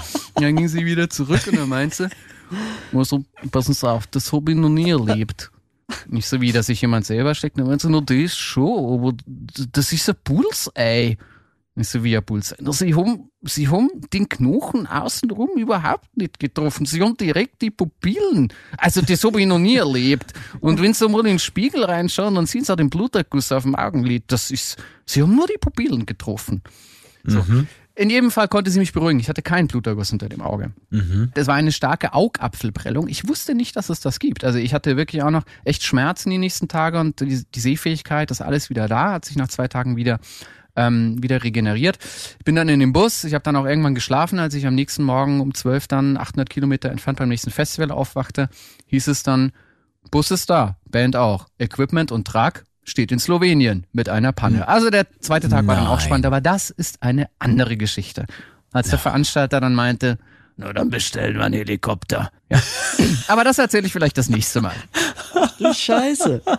Oh, ich sehe schon, wir müssen auf jeden Fall, also da haben wir jetzt schon in Material in Aussicht für die nächste Folge, was alles unterwegs passieren kann. Wir ja. haben ja da zuletzt eine gemacht. Das war jetzt das war jetzt so episch. Also er hat jetzt definitiv hier den, den Geschichtenpreis gewonnen. So, ich bin, ja. ich bin, glaube ich, ein paar so Jahre. So ein bisschen wie China jetzt. Ja. Ne? Der, der, ja. der, der Hauptakt war, alle gehen nach Hause und jetzt sollst du die Zugabe machen. Das ist ziemlich fies, ja. So ein bisschen ja. wie um eins auf dem Festival nach Saltatio Mortis noch den Rausschmeißer machen. das, ähm, das geht noch. Das geht Spoiler, noch. ich hab's ähm, schon gemacht. Echt? Oft. Musstest du um, um eins? Also Ach, bestimmt ich glaub, das wir. späteste, wir. was wir mal hatten, war irgendwie auch 1 Uhr, 1 Uhr 30. 1 Uhr 30 auf dem Rockharz ja. gab's schon, ja. Ja. Mhm. ja, ne, also das Schicksal der spätesten Band heißt nicht saufen und wenn man dann noch versucht, eine Party zu finden, es ist wirklich spät, wenn man dann geduscht und umgezogen ist. Ja. Aber ich habe da wirklich nichts Vergleichbares. Ich habe eine ganz furchtbar schäbige Geschichte, die auch direkt mit Saltatio Mortis zusammenhängt. Das ist super, Ben, weil dann kannst du die jetzt raushauen und dann hebe ich die mir auf, ja, ja. weil wir tatsächlich, wir haben so viele Geschichten immer wieder, die wir kriegen. Beim letzten Mal hat sich das dann irgendwann so ergeben, dass ich da Sachen zusammengeschnitten habe, aber wir haben wir haben so viel Zeug, ich könnte zwei, drei, vier solcher Themenblöcke machen am Stück und das wollen wir auch nach und nach immer mal wieder machen, dass wir so eine Folge machen, wo ganz viele unserer Weggefährten einfach so eine Geschichte erzählen und dann hast du so eine, eine Stunde voll mit Geschichten. Also egal was es ist, hau raus. Zwei Stunden später. Super, super cool die hebe ich mir auf jeden Fall auf. Die hat einen extra Platz verdient. Ohne Scheiß. Sehr, sehr schön. Ähm, ich weiß nicht, ob der Simon mich noch hört. Simon, hörst du mich noch? Nee, hörst mich nicht mehr. Da kommt er wieder. Genau. Der Rockstar mit seinen China-Geschichten. Ja. Der Rockstar mit seinen. Okay. Also, erstmal, vielen, vielen, vielen Dank für die tolle Zeit. Dafür, dass du dir auch die Zeit jetzt hier genommen hast und obwohl der Ben jetzt schon da ist und ihr wahrscheinlich äh, dringend an irgendwelchen Sachen arbeiten wollt und müsst. Dankeschön für den tollen Podcast, für das äh, tolle Gastspiel hier bei uns. Das müssen wir wiederholen. Das ist klar. Ja, von ne? mir aus gern, jederzeit. beziehungsweise dann fortsetzen. Also, liebe Leute, wir hoffen, es hat auch euch gefallen. Wenn ihr Feedback für uns habt, könnt ihr eure Anregungen, aber natürlich auch gern Fragen und Kritik an uns schicken und zwar unter der Mailadresse saltatiomortis at radiobob.de. Wenn ihr uns bewerten könnt in euren Podcast-Apps oder überall dort, wo ihr den Podcast halt hört, dann freuen wir uns natürlich über positive Bewertungen und volle Punktzahl. Ähm, wenn ihr uns da volle Anzahl an Sternen und sowas gebt. Damit helft ihr uns natürlich auch weiterhin den Podcast machen zu können. Wie gesagt, wir sind jetzt in Staffel 2. Heute war die erste Folge der zweiten Staffel. Und wenn ihr uns auf den sozialen Medien folgen wollt, findet ihr uns auf Facebook und Instagram und den lieben Simon natürlich auch und den Ben und den Luzi. Wir haben alle unsere Kanäle. Ihr findet uns. Schaut vorbei bei to Sally, beim Simon, aber auch nochmal beim Ben, der vorhin erst das Paket geliefert hat und dann nochmal um den Block ging, um nochmal klingeln zu können, damit es nicht so auffällt. Ich weiß Mach das mal auf. Mir ist gerade aufgefallen, dass ich eigentlich auch von, von den Klamotten her so eine UPS-Lieferanten-Outfit anhab. Hier so. Ja, ja, die Farbe passt. Oh Der Shorts. Die Farbe passt. Okay, das vorletzte Wort gebührt wie immer meinem Gast. Also, Simon, gibt's noch irgendwas, was du den Leuten da draußen mit auf den Weg geben möchtest? Ja, wir müssen auf jeden Fall in der zweiten Folge nochmal im Detail erörtern, warum ihr gemessen an eurem Ver äh, Erfolg immer noch so beliebt seid. Das müssen wir auch mal dringend ändern, finde ich. Also ich arbeite ja dran, ich arbeite ja täglich dran, äh, ähm, äh, meinen mein Ruf als der Arrogante von Sabrito Sally weiter auszubauen, den ich ja auch Hast dank du- euch dank, ja, dank, dank, dank, dank des Reaction-Videos ähm, äh, von euch äh, verwende Hast ich diesen Titel regelmäßig wieder. Ich hatte ihn eine Zeit lang mal abgelegt, aber jetzt trage ich ihn wieder mit Stolz und Würde, ja. Und ich bin der Meinung, wir sollten an eurer Arroganz auch ein bisschen arbeiten. Das machen wir in der nächsten Folge. Okay, das können wir in der nächsten Folge machen. Aber ich muss noch sagen, äh, dein Anteil am Reaction-Video war mit einer der, wo die Leute, also in, zumindest in meiner Wahrnehmung, mit am positivsten darauf reagiert haben. Also dieses, Ja, das ist so. Die Menschen reagieren auf Arroganz und auf Überheblichkeit immer positiv. Erfahrungsgemäß. Das ist ja das Schöne an dem Job als Musikproduzent. Man muss dazu sagen, äh, in meinem Studio ist es auch so, dass der Aufnahmeraum auch eineinhalb Etagen, äh, nicht eineinhalb, eine halbe Etage tiefer liegt. Also ich schaue grundsätzlich auf den Künstler herab und ich Ja. kriege auch noch Geld dafür, ja? Ja. Das ist wirklich großartig. Das ist toll. Mensch. Menschen klein machen und dafür bezahlt werden. Klasse. Ich freue mich schon auf die Session mit dir gleich, Ben. Menschen klein machen toll, ja. und dafür bezahlt werden, ist auch ein sehr guter Podcast-Titel. Ich muss mir nochmal überlegen, welchen, welchen wir nehmen. Vielen, vielen Dank für diese tolle Zeit. Luzi, möchtest du noch was äh, hinzufügen? Bist du, ähm, Nee, ich bin äh, wunschlos glücklich. Ich habe auch nicht mehr so aufnahmefähig, weil ich habe, glaube ich, jetzt den fünften Kaffee. Ich sehe Farben und Sehr gut. ihr redet alle für mich sehr, sehr langsam. Du musst, du musst Espresso trinken als Gegenmittel, das hilft. Werde ich sofort ausprobieren. wir machen Luzi jetzt ein Espresso und in der, äh, in dem Sinne verabschieden wir uns und sagen alle zusammen Tschüss, bis zum nächsten Mal. Ciao. Ciao. Ciao. Tschüss. Das war Med und Moshpit, der Mittelalter-Rock-Podcast mit Saltatio Mortis. Ein Radiobob Original-Podcast. Mehr davon jederzeit auf radiobob.de und in der MyBob-App. Radio Bob, Deutschlands Rockradio.